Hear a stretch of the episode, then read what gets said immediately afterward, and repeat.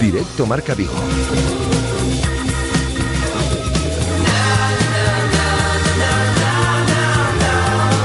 Rafa Valero. Hola, ¿qué tal estáis? Buenas tardes, son las 13 horas y 6 minutos. Os saludamos desde el 87.5 de la FM, desde el 87.5 desde Radio Marca Vigo y a través de radiomarcavigo.com y de la aplicación de Radio Marca Vigo para todo el mundo. Tenemos a esta hora del mediodía 17 grados de temperatura, sol con alguna nubecilla en la ciudad de Vigo y así va a continuar durante toda la jornada de hoy. Llegaremos a máximas de 21 grados. Así también mañana martes, el miércoles y el próximo jueves por lo menos. Parece que de cara al fin de semana suben las temperaturas y el sol seguirá estando eh, presente. Por cierto, tenemos en el exterior de nuestros estudios casi un 70% de humedad. Os acompañamos hasta las 3 de la tarde para contaros, por ejemplo, la victoria espectacular ayer el Celta, principalmente en el primer tiempo ante el Fútbol Club Barcelona. Victoria por cuatro goles a tres. El Celta vuelve a vencer al Barça de Luis Enrique. Partidazo en el día de ayer de Daniel Vaz, de El Tucu Hernández, de Iago Aspas. Bueno, pues alguno de ellos se pasó por los micrófonos de marcador en la sintonía Radio Marca. Ayer hablamos con Iago Aspas, vamos a reproducir esa entrevista y hablamos con Sergi Gómez. Vamos también a, reproducir esa conversación que manteníamos con el defensa central. Escucharemos a Eduardo Berizo realizando valoraciones sobre el encuentro a la conclusión del mismo. Escucharemos a Sergio Álvarez, al gato Catoira, que acaba de comparecer en sala de prensa hace unos instantes. Hoy han estado en las instalaciones de Amadroa unos, unos asiáticos. Digo asiáticos porque yo no sé a ciencia cierta si son chinos, si son japoneses, si son coreanos pero han estado en las instalaciones de Amador, han estado un minuto y se han ido. Y luego han venido aquí a la sede del club, a la nueva sede del club en la calle El Príncipe, eh, han estado 20 segundos o, ni eso y se han ido también. Eh, nosotros tenemos esas fotos, como otros eh, compañeros. estamos leyendo ya a través de las ah, páginas web y de las redes sociales que los inversores chinos del Celta han estado en las instalaciones de Amadoa me gustaría poder confirmar esa noticia, poder contarla al 100%, pero yo a esto ahora no sé si son los, eh, los nuevos propietarios del Celta, los que han estado esta mañana en las instalaciones de Amadroa, si son eh, unos coreanos eh, que vienen a, a, consemar, o si eh, son unos eh, chinos que han ido, mm, o japoneses que han ido a pasear esta mañana a las instalaciones de Amadora. Yo lo desconozco. Y como lo desconozco, pues le voy a apuntar a Guada de todo un instante para que nos informe exactamente de lo que ella sabe. Eh, de hecho, nosotros no hemos colgado las fotos en las redes sociales porque no tenemos la confirmación al 100% de que sean los nuevos propietarios del Celta y queremos ser, para con vosotros, lo más rigurosos posibles. ¿Que pueden ser? Pues sí, posiblemente pero que como no lo sabemos al 100%, pues por eso no lo hemos publicado en redes, pero bueno, ahora nos lo va a explicar Guada. Tenemos tiempo de tertulia en celeste con la presencia de Rubén Rey, nuestro compañero de Onda acompañado de Domingo Villar. Hoy adelantamos al tiempo del mediodía el tiempo de Alejandro Reza eh, y las redes sociales. Eh, nos hablará a las dos de la tarde de ello.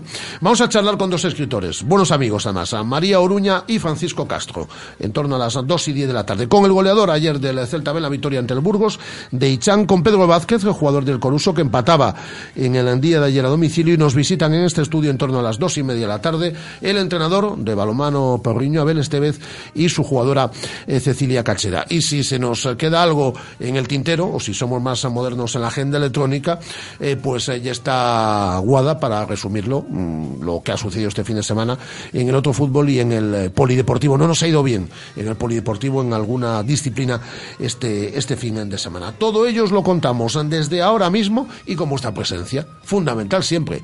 Mensajes de voz. ¿Han llegado los chinos? ¿Son los chinos de verdad estos los que han estado hoy en la madrugada? ¿O es un casting de humor amarillo? No sé, con todo el respeto. ¿eh? sabéis algo?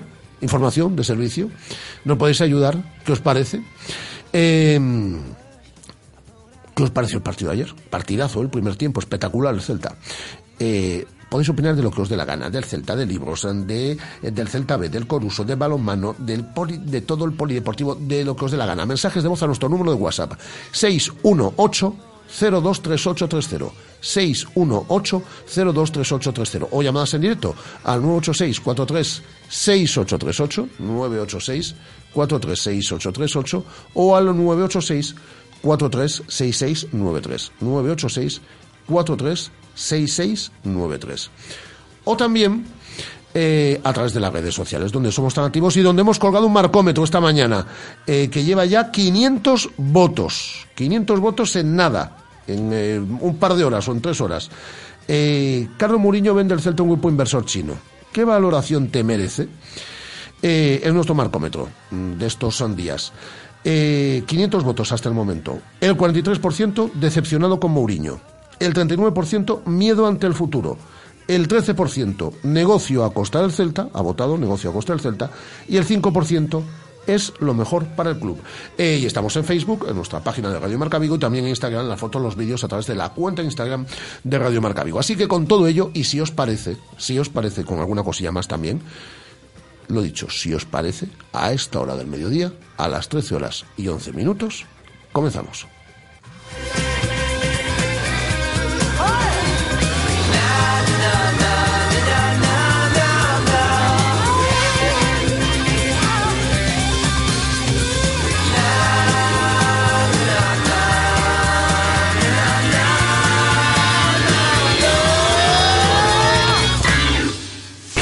Radio Marca.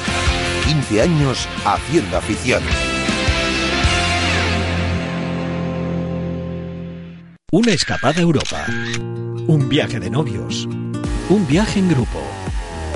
El encanto de Asia. La aventura de África. Con Viajes Travelmakers. Vive el Fresh Traveling con Viajes Travelmakers. Ahora en López de Neira 3. Teléfono 986 91 30 51 y en www.travelmakers.es. Según las últimas estadísticas, el 80% de la población sufre o ha sufrido dolor de espalda y más de un 25% padece y sufre de hombro doloroso. Seguro que no han venido a nuestra clínica. Clínica de Fisioterapia y Osteopatía Sanare, la mejor receta para los dolores de espalda y hombro.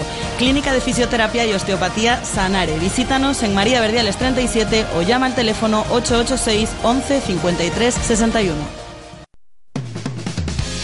A Deputación de Pontevedra presenta o programa Deporte Escolas. Fútbol, balonmán, baloncesto, judo, patinaxe, piragüismo, rugby, atletismo. Aberto o prazo de inscripcións para nenos e nenas de 5 a 15 anos. Deporte Escolas. Mais info en www.depo.es. Deputación de Pontevedra. Unha nova deputación. Hola, soy Chus Lago. Os espero este martes en Radio Marca en Sobre Huellas de Gigantes. Radio Marca, la radio que hace afición.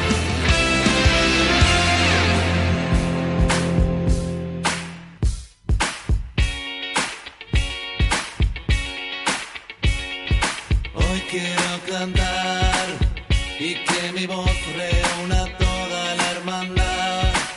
No somos muchos, pero nunca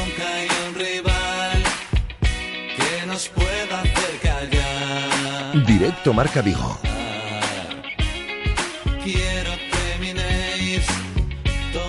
Rafa Valero.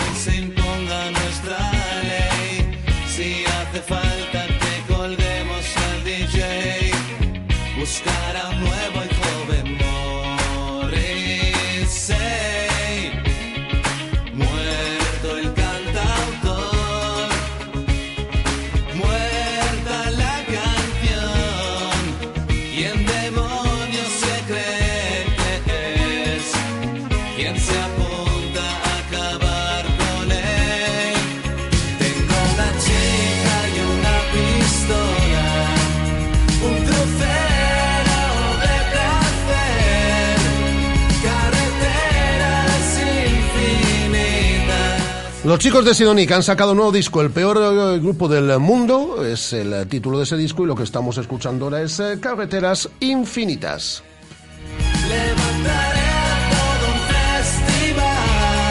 13 horas a 15 minutos estamos en las instalaciones de Amadroa. Hola, Guada, ¿qué tal? ¿Cómo estás? Hola, muy bien. ¿Persiguiendo chinos o persiguiendo asiáticos? Asiáticos, asiáticos. Desde el respeto eh, absoluto, ¿eh? Desde el respeto sí, absoluto. sí. Cada vez que hablemos de los nuevos propietarios del Celta, en esta sintonía de Radio Marca Vigo, va a sonar este temazo.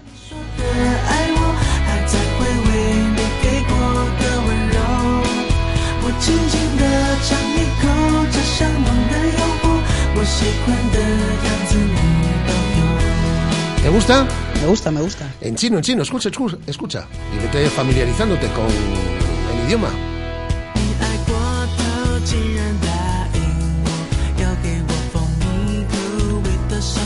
Pues eh, yo quería comenzar el programa del día de hoy, lo vamos a hacer eh, y vamos a dedicarle muchos minutos con el partidazo que hizo ayer el Celta ante el Fútbol Club Barcelona, principalmente el primer tiempo, y esa victoria por cuatro goles a tres. Pero ¿qué ha pasado hoy en las instalaciones de Amador Aguada? Pues mira, te cuento cómo fue todo. A las 11 y 25 de la mañana llegaron tres taxis a las instalaciones de Madroa, entraron, no, no se quedaron fuera, eh, al aparcamiento de las instalaciones de Madroa, se bajaron de ese taxi ocho asiáticos, seis hombres, Está dos bien lo de mujeres. asiáticos, porque no vayáis de listo, porque no sabéis distinguir todos los que estabais allí, no sabéis si son chinos, si son japoneses, si son coreanos, no tenéis ni idea, ninguno. No tenemos ni, no, Vale, no les pedimos el DNI tampoco. Vale, vale. Bueno, Eh, ocho asiáticos, no seis DNI, hombres. Seis hombres, dos mujeres, trajeados todos, y mm, dos personas más, que eran eh, Steve Calzada y eh, Joan Ramón Minguel de Primetime Sport. Vale, 11 y 25 de la mañana estamos. Sí, Eh, sí. Se bajan de los taxis, suben las escaleras de las instalaciones de Madroa, mm, llegan a la zona de la cantina, eh, bueno, nos acercamos, se acerca la prensa a, a grabar, a sacar fotos y demás, y entonces deciden marcharse. Eh, le dicen a los taxis que esperen, eh, se queda uno de los hombres asiáticos con Steve Calzada de Primetime Sport en las instalaciones de Madroa y el resto se vuelven a subir a esos tres taxis y se van. Eh, antes de irse intentamos hablar con ellos, lo único que dicen es no comments, no comments, no comments en inglés y le dicen al taxista que les lleven a la sede. Entonces le preguntamos al taxista que a dónde van y el taxista nos dice muy amablemente que van a Príncipe, a la sede, a las obras de la sede.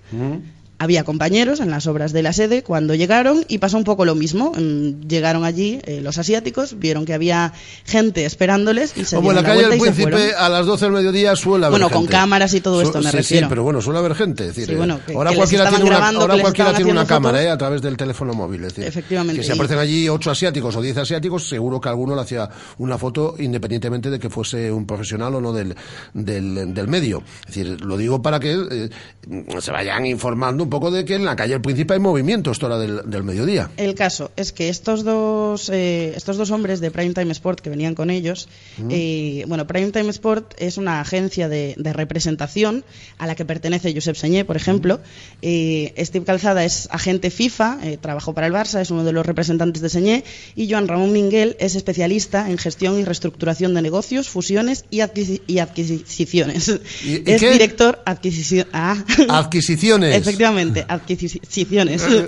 es director financiero y, y de servicios corporativos de esta empresa de Primetime Sport, que en su web, en su propia web, eh, pone que desarrollan mm, proyectos de consultoría estratégica que ofrecen soluciones a los retos empresariales de sus clientes, eh, que asesoran a la hora de la compra de jugadores Vale, vale, que lo hacen todo muy bien. Identificación de inversores que y se, pone- y no, que- pone- que, se nos pierde el oyente con tanta historia. A ver. y, y pone específicamente para clubs, eh, diseñan mm, planes de patrocinio a medida y eh, producen presentaciones de venta de máxima calidad.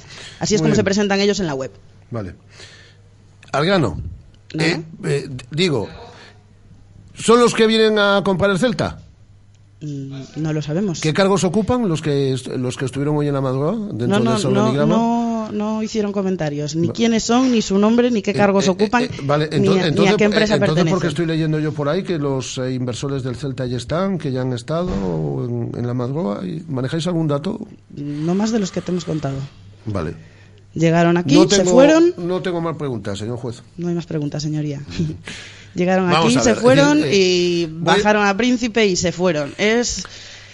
A mí me encantaría deciros que hoy han estado eh, fulano, mengano, citrano, eh, eh, próximos propietarios del Celta, inversores chinos eh, que responden a este nombre, que tienen esta responsabilidad en tal sociedad, etcétera, etcétera. ¿Cómo?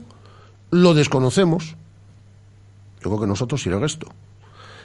Pues no os puedo decir nada. Yo repito, no sé si son ocho asiáticos que vienen a Consemar, a la feria de, de- de esta del pescado, eh, y que han estado mm, y que han estado pues nada, visitando las instalaciones de Amadroa, invitados no, tiene, no tiene pinta en el sentido de que eh, Steve Calzada, que es el, el representante de Señé, que te digo que estaba en la grada, estaba haciendo una llamada telefónica también en la que decía, no volváis a venir que está la prensa. Pero no entiendo ver, yo pero- que si pero- alguien pero- viene pero de esta- visita pero a esta- ver esta gente si Consemar, visita le las preocupe la instalaciones prensa. pero digo que este- pero si esta gente visita las instalaciones de Amadroa debe saber que hay prensa ¿no? Por eso, y que Oye, viene qué- un lunes de qué malos, comprador- qué malos compradores tenemos, es decir, no se enteran de que hay prensa en los entrenamientos, de que la calle del Príncipe es eh, céntrica, Nadie del Celta sale a Bueno. recibirles. no sé, es decir, como no manejo más información que lo que tú me has contado, pues eh, no puedo decir nada más. Eh, Eso es lo que ha pasado Pero lo aquí. que sí sabemos es que el Celta se vende ya. Eh, Se vende ya, no, el Celta está vendido ya desde hace algún tiempo. Lo que se está dando forma, bueno, pues es a, eh, bueno, pues a, a ver exactamente qué capital social tiene Carlos Mourinho, que están comprando a través de personas próximas acciones eh, eh, al precio de 12 euros, que luego se las van a vender a 300 a los, a los chinos, todo se ha dicho, para superar ese 52%, o si va a ir Carlos Mourinho a una ampliación de capital, pero, pero va a decir, el el Celta está vendido. Eh, pero tampoco sabemos con certeza qué grupo chino, ¿eh? Porque ahí hay varios. Es ya han salido varios nombres. El Celta está vendido. Pues eh, que nos cuenten exactamente lo que pasa. Yo, mientras tanto, he preguntado a nuestros oyentes a través del marcómetro, que ya lleva 522 votos, ¿eh? Cada, cada minuto hay un montón de votos más. Nuestra cuenta en Twitter, en arroba Radio Marca Vigo. Carlos Mourinho vende el Celta a un grupo inversor chino. ¿Qué valoración te merece? El 43% decepcionado con Mourinho, el 39% miedo ante el futuro, el 13% negocio a costa del Celta y el 5% es lo mejor para el club. ¿Qué te parece? Pues ahí está. Lo que opina la gente está muy claro. Bueno, Guada, ¿qué ha pasado en el entrenamiento esta mañana? Bueno, un entrenamiento en el que ya no estaban los internacionales. Rápido Iban a que ser- se nos echa el tiempo encima. Iban a ser nueve en un principio, son ocho finalmente. Vas eh, ha vuelto a renunciar a ir con su selección, dice tener unas leves molestias. Bueno, no va a jugar esos partidos clasificatorios para el Mundial eh, que tenían ante Polonia y, y Montenegro. Sí que va Pionesisto, eh, novedad con la absoluta de Dinamarca. Y también, bueno, Bongonda, Johnny, Rubén, Guidetti, Roncaglia y Pablo Tuco Hernández y Marcelo Díaz son los ocho internacionales que no están ya con el equipo. Orellana y Carles Planas entrenan ya eh, con el grupo de manera progresiva, eh, siguen en parte médico, al igual que Bobú. Se espera que puedan eh, tener el alta de cara al próximo partido del Celta, que será el domingo 16 de octubre ante el Villarreal, a Muy bien. partir de las 9 menos cuarto. Muy bien, Guada. Hasta luego. Adiós. Espera, escucha esta música por última vez, un poquito. A ver. Escucha otra vez, porque es un temazo. Es lo que nos va a acompañar siempre, lo que nos va a acompañar siempre que hablemos de los nuevos propietarios del Celta. ¿Nos lo tomamos a chiste o es para, o es para llorar? Hasta ahora, Guada. Hasta ahora. Eh, me voy a quedar yo, pues, con, por ejemplo, la entrevista que ayer le realizábamos en Marcadora y hago aspas. Partidazo del Moañés hacia el segundo tanto, estuvo inconmensurable. Lo que habíamos trabajado en la mañana de hoy con el, con el Mister, ha leído a la perfección, como lo había hecho también el año pasado cuando jugamos aquí contra ellos. Y bueno, creo que en la segunda parte hemos llegado un poquillo más justos de, de gasolina y también, bueno, creo que la entrada de Iniesta también nos ha matado un poco. Eh, la entrada de Iniesta, un poquito el cansancio por el esfuerzo del primer tiempo, ¿no? Eso se notó en el, en el segundo y tocó sufrir. Sí, claro, el Barcelona es un equipo que te somete también con la posesión. Nosotros a veces no teniendo el balón también sufrimos porque estamos acostumbrados a, a tratar con él. Y bueno, era un partido de, de tú a tú y en la segunda parte, como bien dices, se nos ha hecho un poco larga y también la entrada de Iniesta ha sido fundamental para Tu segundo gol este también dedicado a Tiago, ¿no? Sí, claro, ya me decía mi novia que a ver si le podía meter un gol para dedicárselo al niño. Ya finalizamos, eh, eh, Iago, eh, mm, se oirá muy bien el Barça. En Balaídos. Bueno, en Balaídos. En Balaídos, el sí, año sí. pasado fuimos allí y nos metieron seis. Perdón. La verdad que, eh, sobre todo teniendo el ejemplo del año pasado, hemos sabido también leer el partido, saber robarles en, en zonas que, eh, que ellos están iniciando el juego y bueno, a raíz de ahí, tres, cuatro robos, hemos metido tres goles. Ahora sí, la última 10 puntos son en los eh, cuatro últimos partidos, uno se va más tranquilo hacia el paro, ¿no? Sí, lo que buscábamos, sabíamos que era un mes difícil para nosotros, no estamos acostumbrados a jugar también cada tres días, que es un poco más difícil y bueno, creo que hemos hecho una plantilla larga con gente joven para intentar hacer lo mejor posible. Enhorabuena por la, por la victoria y por el partidazo, Iago. Gracias a vosotros. Y Aguaspas, que estaba en directo en la sintonía de Radio Marca ayer en Marcador a la conclusión del partido con nosotros y también estábamos con Sergi Gómez. Feliz.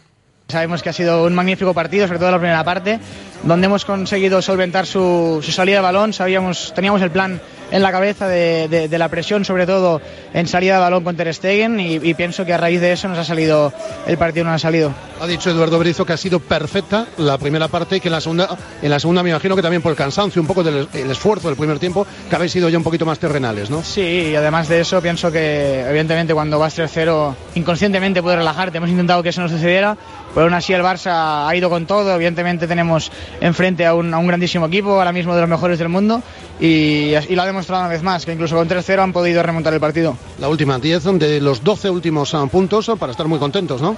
Sí, sí, más ahora que viene el parón, pienso que hay tiempo para, para descansar después de un mes muy intenso. Eh, después de, del inicio de temporada no tan, no tan bonito que tuvimos, eh, pienso que era necesario y, evidentemente eh, satisfactorio el, el, en los últimos partidos y, y, esa es la línea a seguir. Enhorabuena por la victoria. Muchas gracias. Las palabras de Sergi Gómez, que también estaba en la sintonía de Marcador en Radio Marca, donde también escuchábamos a Eduardo Berizo realizar la siguiente valoración de la victoria, de la victoria espectacular del día de ayer. Creo que el ingreso de Iniesta les dio fútbol en la mitad del campo. Vale. Nosotros también retrocedimos unos metros. La salida del Barça ya no tenía presión como en el primer tiempo. Entonces jugábamos, jugaban más cómodos y nos llevaron a, nuestro, a nuestra mitad del campo y ahí el Barça se transforma en el Barça. En la primera parte los incomodamos mucho más. Creo que hubo una gran diferencia, un gran mérito en la primera parte de parte de mis jugadores en sostener la presión, eh, provocar quite, provocar pérdida y robar el balón con, con muchísimo peligro que nos abrieron los caminos al gol. En la segunda parte quitábamos más atrás y el arco del Barça nos quedaba muy lejos.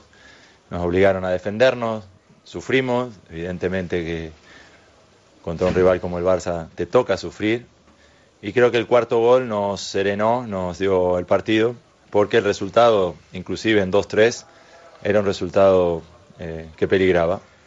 De todas maneras, creo que la gran actuación de los jugadores hoy tiene un significado especial por el tipo de partido que jugaron, porque apostamos por nuestras armas y, y confiaron en ellas.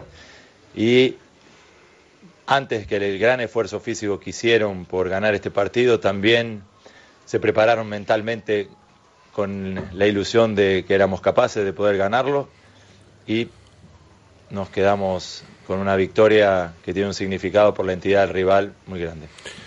Y un canterano del Celta jugando en el Barça, Denis, eh, también eh, comparecía en zona mixta.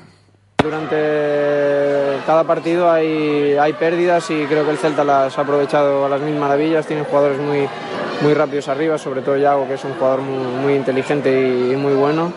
Y al final eso también nos, nos, ha penalizado. Esos son los sonidos del día de ayer y esta mañana en sala de prensa le escuchamos íntegra comparecencia de Sergio Álvarez, el gato de Catoira 1328. Contento, feliz, porque ganarle a, a todo un Barcelona ya sabemos todo lo, lo complicado que es y bueno, creo que que el equipo ayer hizo un, un gran partido ante todo un, todo un, Barcelona y la verdad es que estamos contentos y felices de, de seguir en esta dinámica positiva que llevamos en estas últimas semanas. ¿no? Barça de? Bueno, sí, aquí en casa bueno, ganaron el primer año creo de 0-1 al final todo, si no recuerdo mal. Y el año pasado y este año, pues la verdad es que, que hicimos grandes partidos y bueno, hacerle cuatro goles al, al Barça no es nada sencillo y bueno, el año pasado hicimos cuatro, este año pues ayer hicimos otros cuatro y la verdad es que, que bueno, que estamos eh, contentos porque bueno, el trabajo que, que hicimos durante la semana preparando el partido volvió a salir eh, perfecto y la verdad es que estamos muy felices.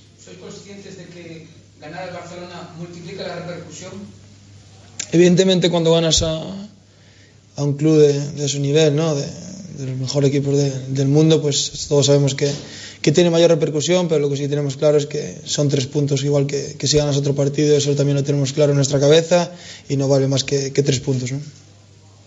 Ahora no vivimos de verdad ¿eh? cómo es el día después de una victoria en un partido como.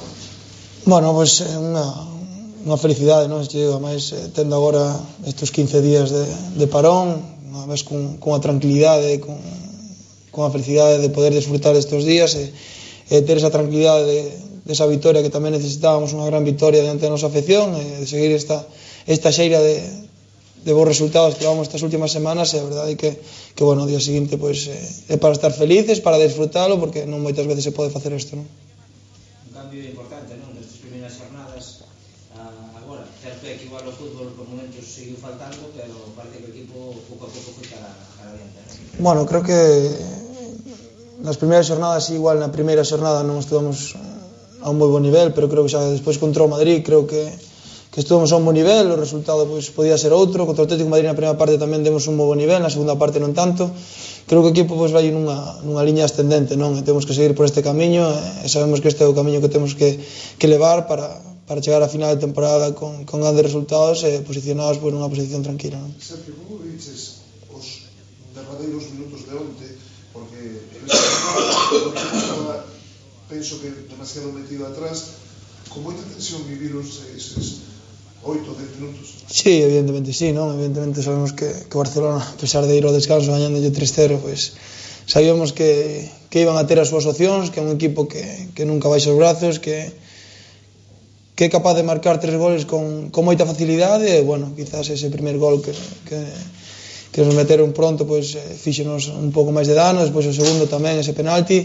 pero a pesar de todo creo que o equipo se, se repuxo, intentamos pois eh, evidentemente seguir presionando, seguir ca nosa idea, pero por bueno, non sempre se pode se pode facer porque eles tamén son un equipo que co balón pois teñen moita claridade, creo que Iniesta lle dou outra claridade na segunda parte e nos fixo moito dano e bueno, creo que o cuarto gol do, do Tucu pois sí que nos deu esa tranquilidade de, de outra vez de dous goles de diferencia e bueno, eles conseguiron marcar outra vez ao final de todo, pero creo que aí xa tiñamos o partido máis controlado, a pesar de que, como xa che digo, que eles son un equipo que en calquer momento che poden facer gol. Non?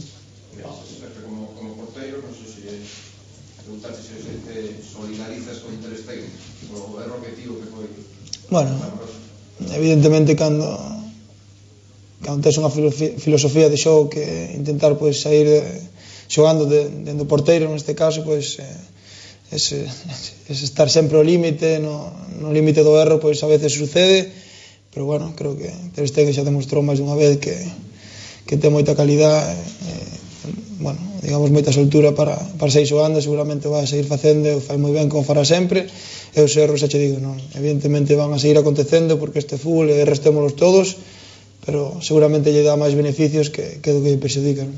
Sergio, pero máis aló dos, dos erros puntuais non é unha se iba a decir unha moda, pero non estamos adestradores son especialmente eh, sensibilizados que os porteros teñen que xogar cos pés. Non se está perdendo un pouco a perspectiva é dicir, onte arrisca gratuitamente eh, onte eh, no teu caso viches momentos de perigo en, en inclusive mandaches un balón directamente á banda. É dicir, non se está perdendo un pouco a perspectiva.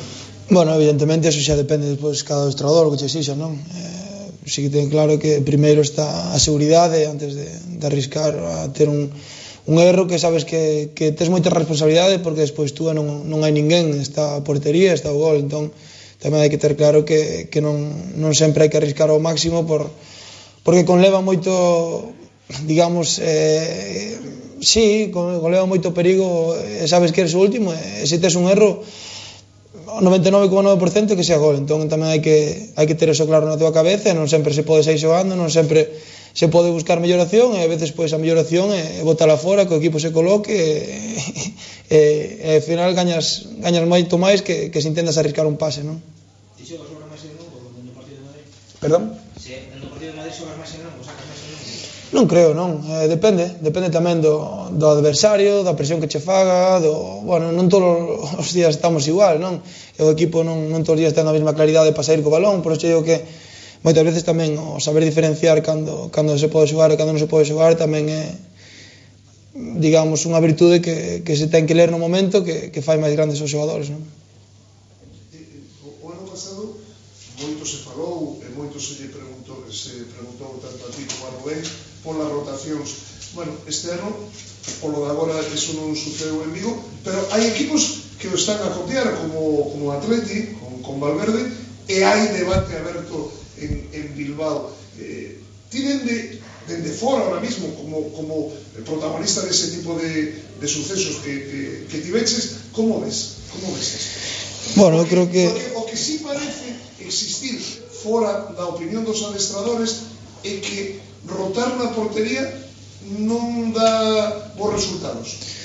Bueno, depende, non sei, eu creo que tanto aquí neste caso tanto Rubén como, como eu, incluso bueno, Iván que está adestrando con nuestros días, creo que estamos eh, adestrando para intentar xogar cada fin de semana e depois o que ten que tomar a decisión o adestrador. Eu como digo sempre, eu se por mí fose xogaba sempre, non? Eh, bueno, eh, se o adestrador pois eh, que convinte que, que o mellor para todos pois é que xogue Rubén e, e que xogue eu, que xoguemos os dous, pois hai que adaptarse ás circunstancias e intentar facer o mellor posible. Evidentemente, xa che digo, eu quero xogar sempre, pero o que ten que tomar é a decisión é do estrador. Bueno, non sei se está de modo ou non, pero eh, o que sigue que mellor non estábamos acostumbrados a, a que pasasen esas cousas e agora pois están pasando como a todo, non? Creo que hai que adaptarse a, a todas as circunstancias como, como é todo o fútbol, non? Que creo que vai, vai crecendo e vai mellorando cada ano e hai que adaptarse sempre ao que, ao que veña, non? Pero ti, Sergio, non, digo, para ti mesmo, eh, non crees que o mellor Sergio en, en, en, no Celta, no primeiro equipo,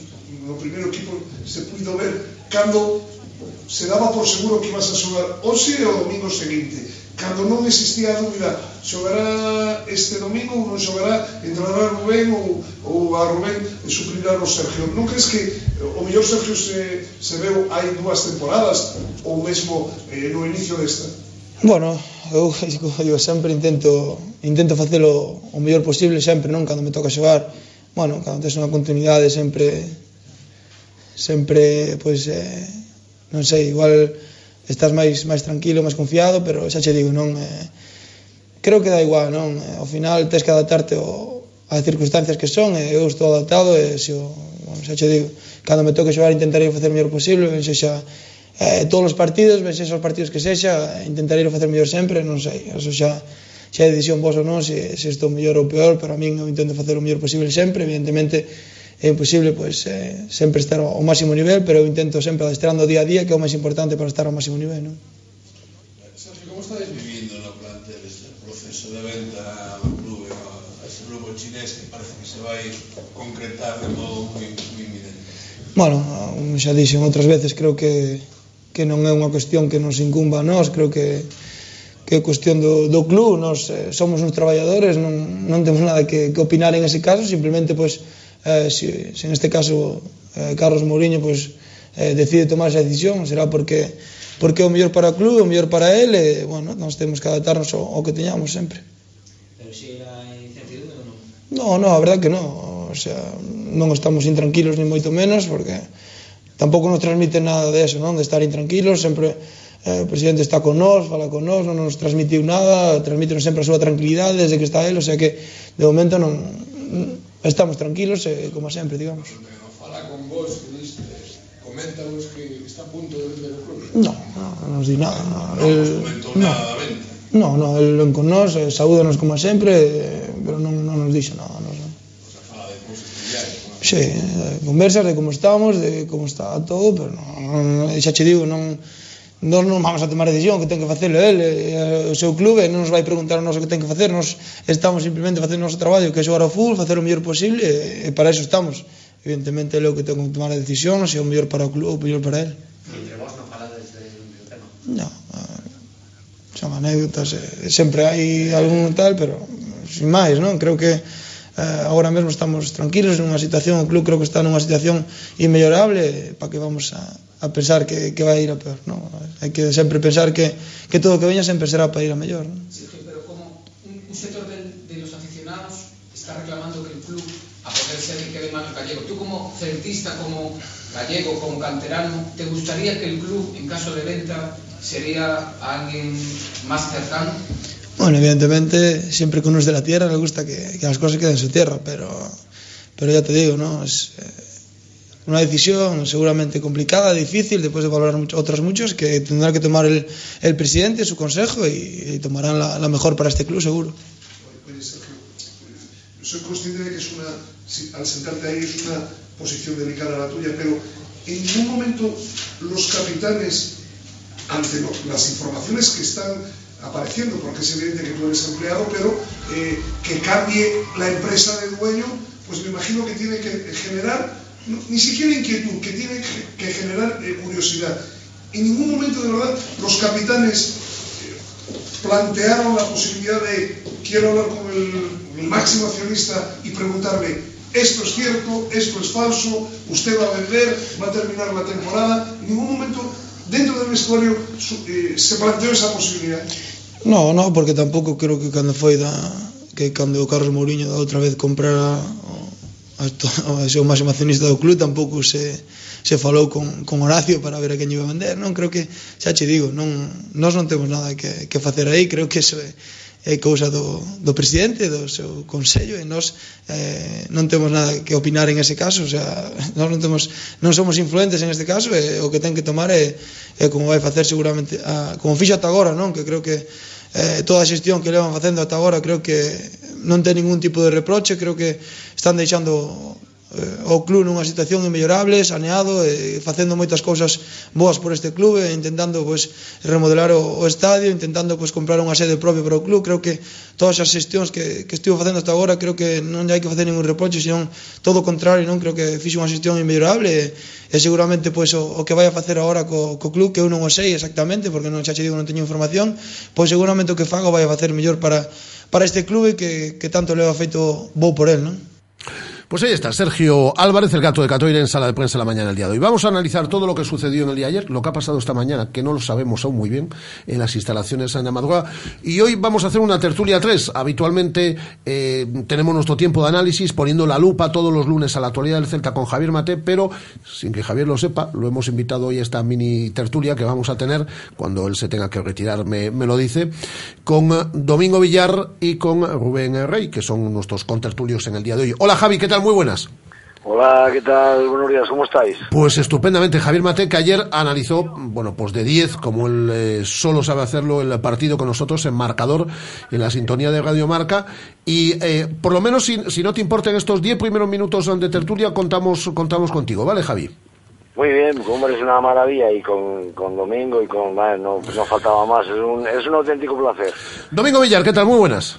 Hola, muy buenas. Mil gracias por ponerme a mi ídolo en, al aparato. Bueno, eh, pero independientemente de eso, eh, hay que repetir la cena de Navidad, eh, Domingo. Sí, sí, sí, pues sí. Eso te- hay que institucionalizarlo ya. Llegará, la, llegará la Navidad. llegará. Llegará, llegará la Navidad. Y Rubén Rey, nuestro compañero, nuestro buen amigo en Onda Cero. Hola, Rubén, ¿qué tal? Muy Hola, buenas. buenos días a todos. Bueno, pues eh, vamos a ver, eh, vamos a hablar eh, en un 90% del partido del día de ayer, pero quiero preguntaros por esto, eh, y a ti también como periodista, Rubén, esto que ha pasado esta mañana en las instalaciones de Amadora, que yo he intentado que Guada me cuente y que Guada me ha contado lo que ella ha visto, pero que hasta aquí sabemos, ¿no? Es decir, se han presentado eh, en torno a una decena repito, siempre del des- eh, desde el respeto de asiáticos. Digo asiáticos porque yo no sé distinguir, yo de verdad, no sé distinguir un chino de un japonés, de un coreano, no sé. Se han presentado 10 asiáticos en las instalaciones en Amadroa, y iba acompañándolos eh, la persona que trabaja eh, para la agencia que representa a Señé, ha dicho que no, que no tenía nada que ver con los eh, compradores del Celta. Bueno, la verdad es que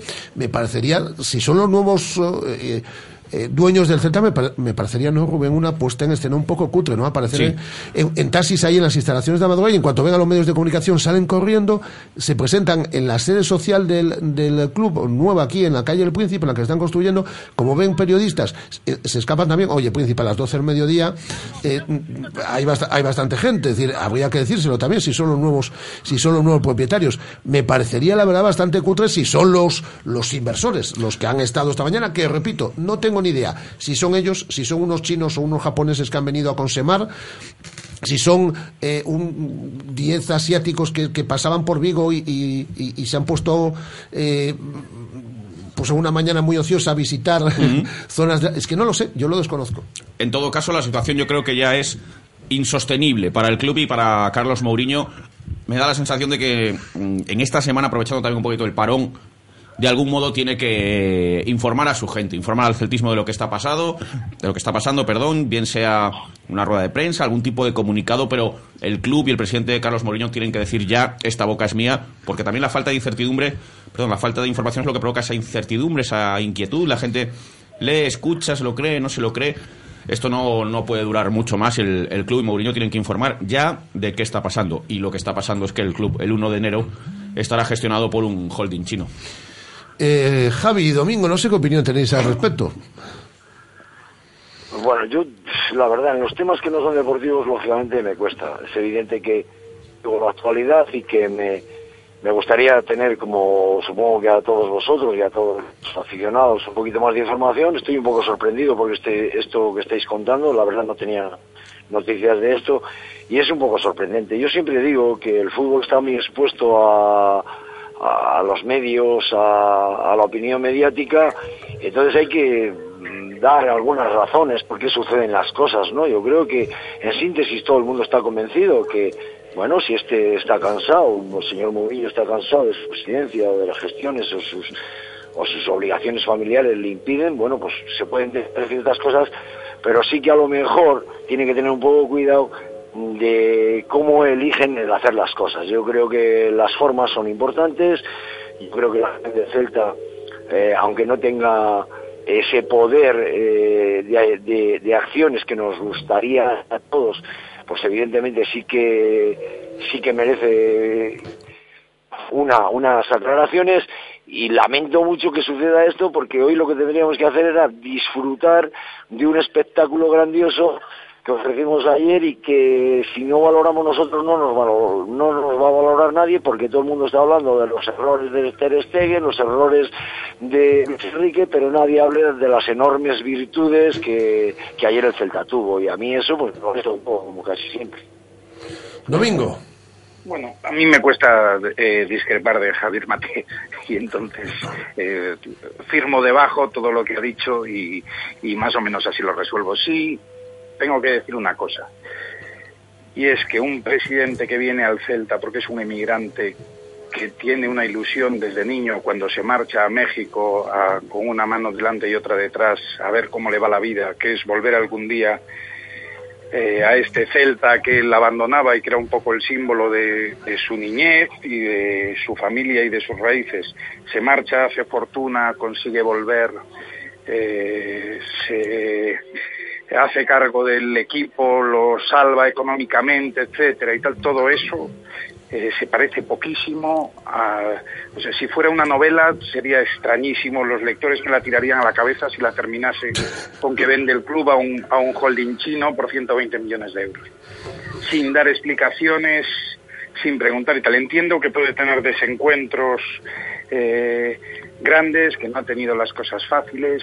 Me imagino que el tema del estadio, los plazos, eh, eh, los, bueno, de las instituciones públicas son distintas de, lo que él debe estar acostumbrado, una empresa de, de ordeno y mando y tal. Me imagino que eso ha tenido importancia en su decisión, etcétera. Pero no sé, a mí me da me da mucha pena. Menos mal que nos queda el corucho de Javier. Así es, el Coruso que empató, por cierto, en el día de ayer, pero que el próximo fin de semana ya lo resuelve porque va a ganar en el campo de Obao, que no os quepa la menor duda. Hemos colgado una encuesta en nuestra cuenta en Twitter, en arroba Radio Marca Vigo. Carlos Murillo vende el Celta un grupo inversor chino. ¿Qué valoración te merece? Eh, llevamos en nada 558 votos. Toma ya. El 43% decepcionados con Carlos Mourinho. El 39% miedo ante el futuro. El 13% negocio a costa del Celta. El 5% es lo mejor para, para el club. De la carta abierta que publicaron ayer 13 peñas del Celta, dedicada o con eh, Carlos Mourinho como destinatario, hubo una frase que me impactó un poco. Le piden a Carlos Mourinho, palabras textuales, que no trate al Celta como una mercancía. Eso es lo que está un poquito en el debate, si, si está haciendo un negocio pseudo especulativo o no con el Real Club Celta. También le castiga o le traiciona un poco la hemeroteca Mourinho, porque él en más de una ocasión declaró, eh, entiéndaseme bien la, la expresión, además son palabras textuales del presidente, que no vendería a gente de fuera. Sí. Pero claro, bien es cierto que el presidente dice, bueno, pero es que yo tengo derecho a irme a mi casa, si me apetece, y no hay nadie que me lo compre de aquí. No hay un inversor gallego, no hay un empresario gallego, ni Hombre, siquiera por, español. Por, ciento, por 120 seguro que no. Claro. Por menos a lo mejor sí y hace negocio igual. Sí, ese tam- esa también es otra otra lectura. Claro, o no hace negocio y deja el club en unas manos similares a las que encontró el Celta Ya, cuando ya. se incorporó él. Ya, pero si. Es que él se va a si le- llevar si le 50, inter- 60 millones de la mañana a la noche. Sí, Sí, pero... Eso no se lo lleva Zara o el Corte Inglés, ¿eh? Sí, sí, en eso estamos de acuerdo y es... Y, y todo es legal y todo es lícito, pero el fútbol eh, no es una empresa convencional porque juega con, con sentimientos. Los niños... Domingo, si te, Domingo, si te puedes, de si te puedes mover un poquito porque te estábamos perdiendo. Sí, digo que los niños cuando son pequeños no son no son de Fagor, ni son de Seat, ni son de Coca-Cola. Eh, pero sí son del Celta y son del Madrid y son de Osasuna desde que son bien pequeñitos. Claro. Y y no sé, no sé si se puede eh, utilizar solamente baremos mercantiles cuando se está comerciando con ilusiones. Yo siento, si me permite, Sí, claro. Rafa, eh, eh, a mí me gustaría que, mm, que lo que suceda, incluso puedo llegar a comprender un negocio especulativo que, eh, como, como si fuera otro urbanístico. Hasta ahí, hasta lo puedo entender. Eh, yo lo que sí que me gustaría es que, no sé por qué me temo que incluso va a derivar a peor. Esta situación me parece que va a ser degenerativa, me parece que va a tener un coste altísimo y, y me gustaría equivocarme porque detrás de esta operación va a haber muchas más cosas, no solamente el ganar por ganar un dinero, que no, pues el que invierte eh, supongo que lo hará para eso.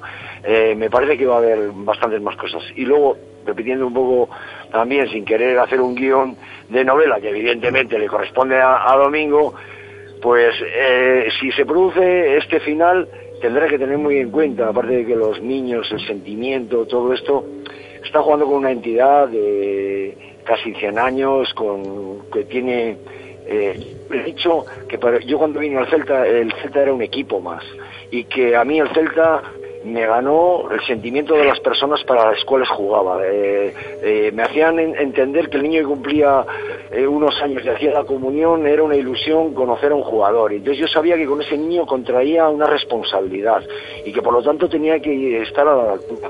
Y me parece que esta gente no ha entendido nunca eso, ¿no? Que un club de fútbol, evidentemente, ahora mismo, tal como son las cosas, son acciones y la sustenta en los medios económicos, pero en los, en, los demás no se sustenta eh, en eso, se, sustenta en un sentimiento, en una tradición, una simbología, que me parece que evidentemente se va a ir al carajo. Por otro lado, también tengo que decir que estoy muy sorprendido de lo que sorprende esta situación, porque esto se veía venir y me hubiese gustado yo que puedo presumir de tener mis pequeñas acciones, por cierto, pagadas a 60 pepinos, ¿vale? A 60 pepinos que ahora valen 10 y que ahora... También a se- 10.000 a 10.000 pesetas, ¿no? De eso. Sí, sí, 10 sí. Por, por efecto del birri birloque y Ahora valen medio 10 de y, y ahora se venden a 12 para venderlas luego Claro, a que eso 300. es lo que eso es lo que le cabrea al señor de Nigrán, al señor de la Guardia, al, al, al, al- de aquí del El Bao o, o a- o a la gente que, que, que en su momento se les pidió un esfuerzo y lo hizo. Y a otra gente que pudiéndolo hacer no lo hizo y dejamos ir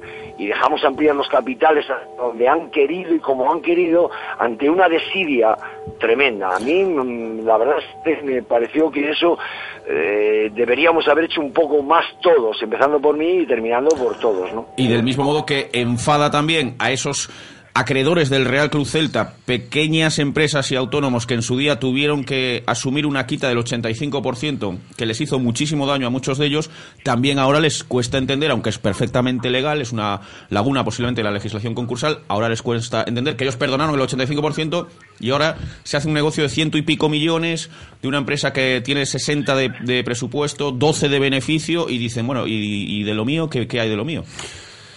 Es un disparate, vamos. Es decir, eh, vamos a. Eh, Rubén y yo vamos a estar muy pendientes durante todo el día de hoy para saber exactamente quiénes han venido también. Es decir, Carlos Mourinho tenía que haber hablado hace bastante tiempo. Yo, es que como ya no espero Vamos, nada desde, haber explicado la de- cosa, desde claro. hace mucho, pero si no he explicado nada durante 10 años, nada de lo que he hecho durante durante 10 años, pues No, pero empiezas a entender cosas, ¿eh? empiezas a entender, por Bueno, ejemplo, pues a lo el giro que da el, el equipo y por qué mantenerlo eh, de una determinada manera, por qué dejar de confiar en jugadores para un futuro, para empezar a querer jugadores para allá, el por qué querer un filial con gente de 23, 24, 25, 26 años para, para tenerlo arriba a toda costa, por lo menos en este primer eh, momento, para que esté aquí. Claro, empiezas a entender. El- el- el este año- Solo fuera un canterano que viene con la Claro. agencia de representación que trae a estos chicos, pues claro. Claro, es que va a vender un club que dice, o sea, le va a costar, eh, imaginamos, ¿no? Por lo que está, se está especulando, eh, 120 millones. Y tú eres un chino que está vendiendo paraguas ahí y dices, joder, pero si me da 50 televisión anualmente, a los dos años he rentabilizado la inversión. Evidentemente tendré que pagar jugadores, tendré que estar.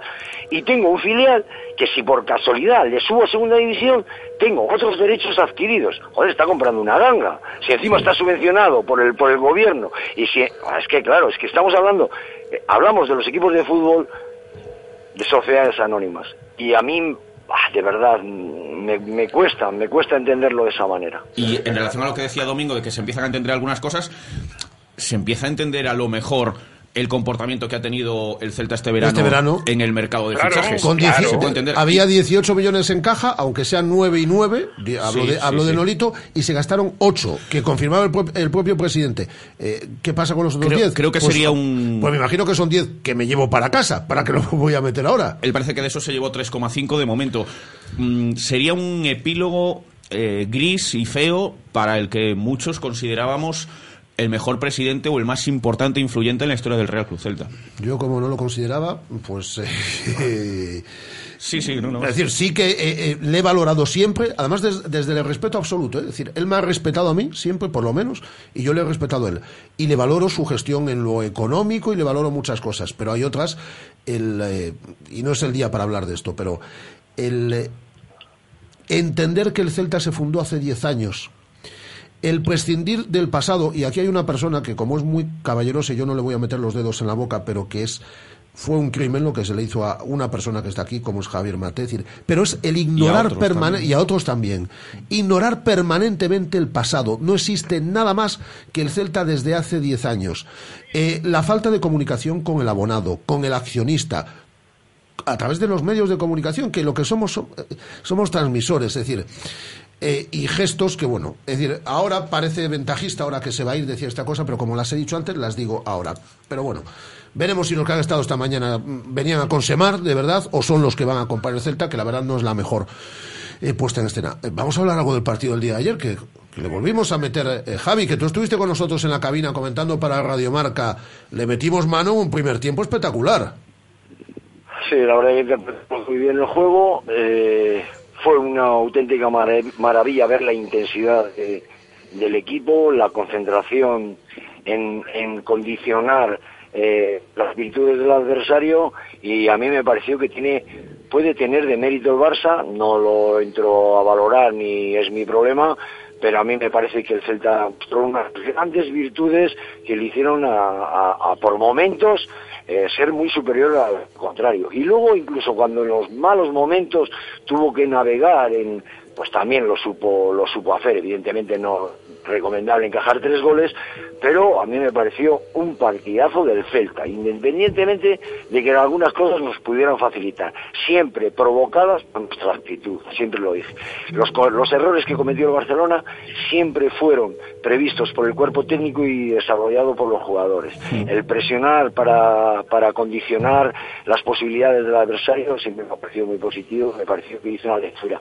Si luego encima la robamos, sabemos qué hacer con ella y tenemos la fuerza y la voluntad y el convencimiento de salir constantemente 4 o 5 en ataque y en el minuto 77 ganando 3-2 que el Tuco haga un esfuerzo de 50 metros para decir a, este, a Ter Stegen no te equivoques, tírala afuera porque si no te voy a condicionar, me parecen lo suficientemente como para llenar muchas páginas de literatura, sinceramente. En relación a eso, y ya rápidamente dejo a, a Domingo, eh, con lo que dice Mate es que, claro, ayer mm, parece que solo jugaron y solo tropezaron el Real Madrid y el Barcelona. Yo quisiera recordar a la prensa madrileña, catalana y nacional en definitiva, que ayer el Eibar y el Celta también jugaron, ¿eh? También jugaron al fútbol, porque parece que, que solo perdió el Barça, ¿no? Bueno, también ganó el Celta, ¿eh? Que hizo muchas cosas bien para merecer la victoria. Sí, es verdad. Y da gusto además verlos verlos apretar, ¿eh?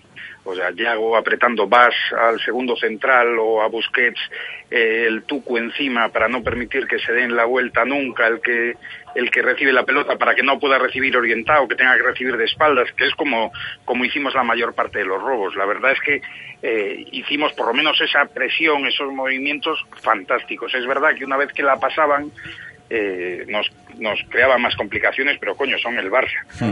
Pero, Está claro. pero, pero jugamos francamente bien. De hecho, no sé por qué no jugamos más veces despejando la pelota atrás, aunque sea una banda pegadita al córner y empezar a apretar delante, porque ahí es donde, donde hacemos pupa de verdad a los, a los equipos rivales casi siempre. A mí me encantó el equipo y además eh, me, me encantaron los, los alas, tanto Sisto como Bombondá. Sí. Eh, Bombondá no es, muy, no es el más santo de mi devoción, pero es verdad que el, el esfuerzo que hace cada partido, y Sisto también, el esfuerzo que hizo ayer fue, fue tremendo. porque le obliga el, el sistema este de derecho a, a ir y volver constantemente.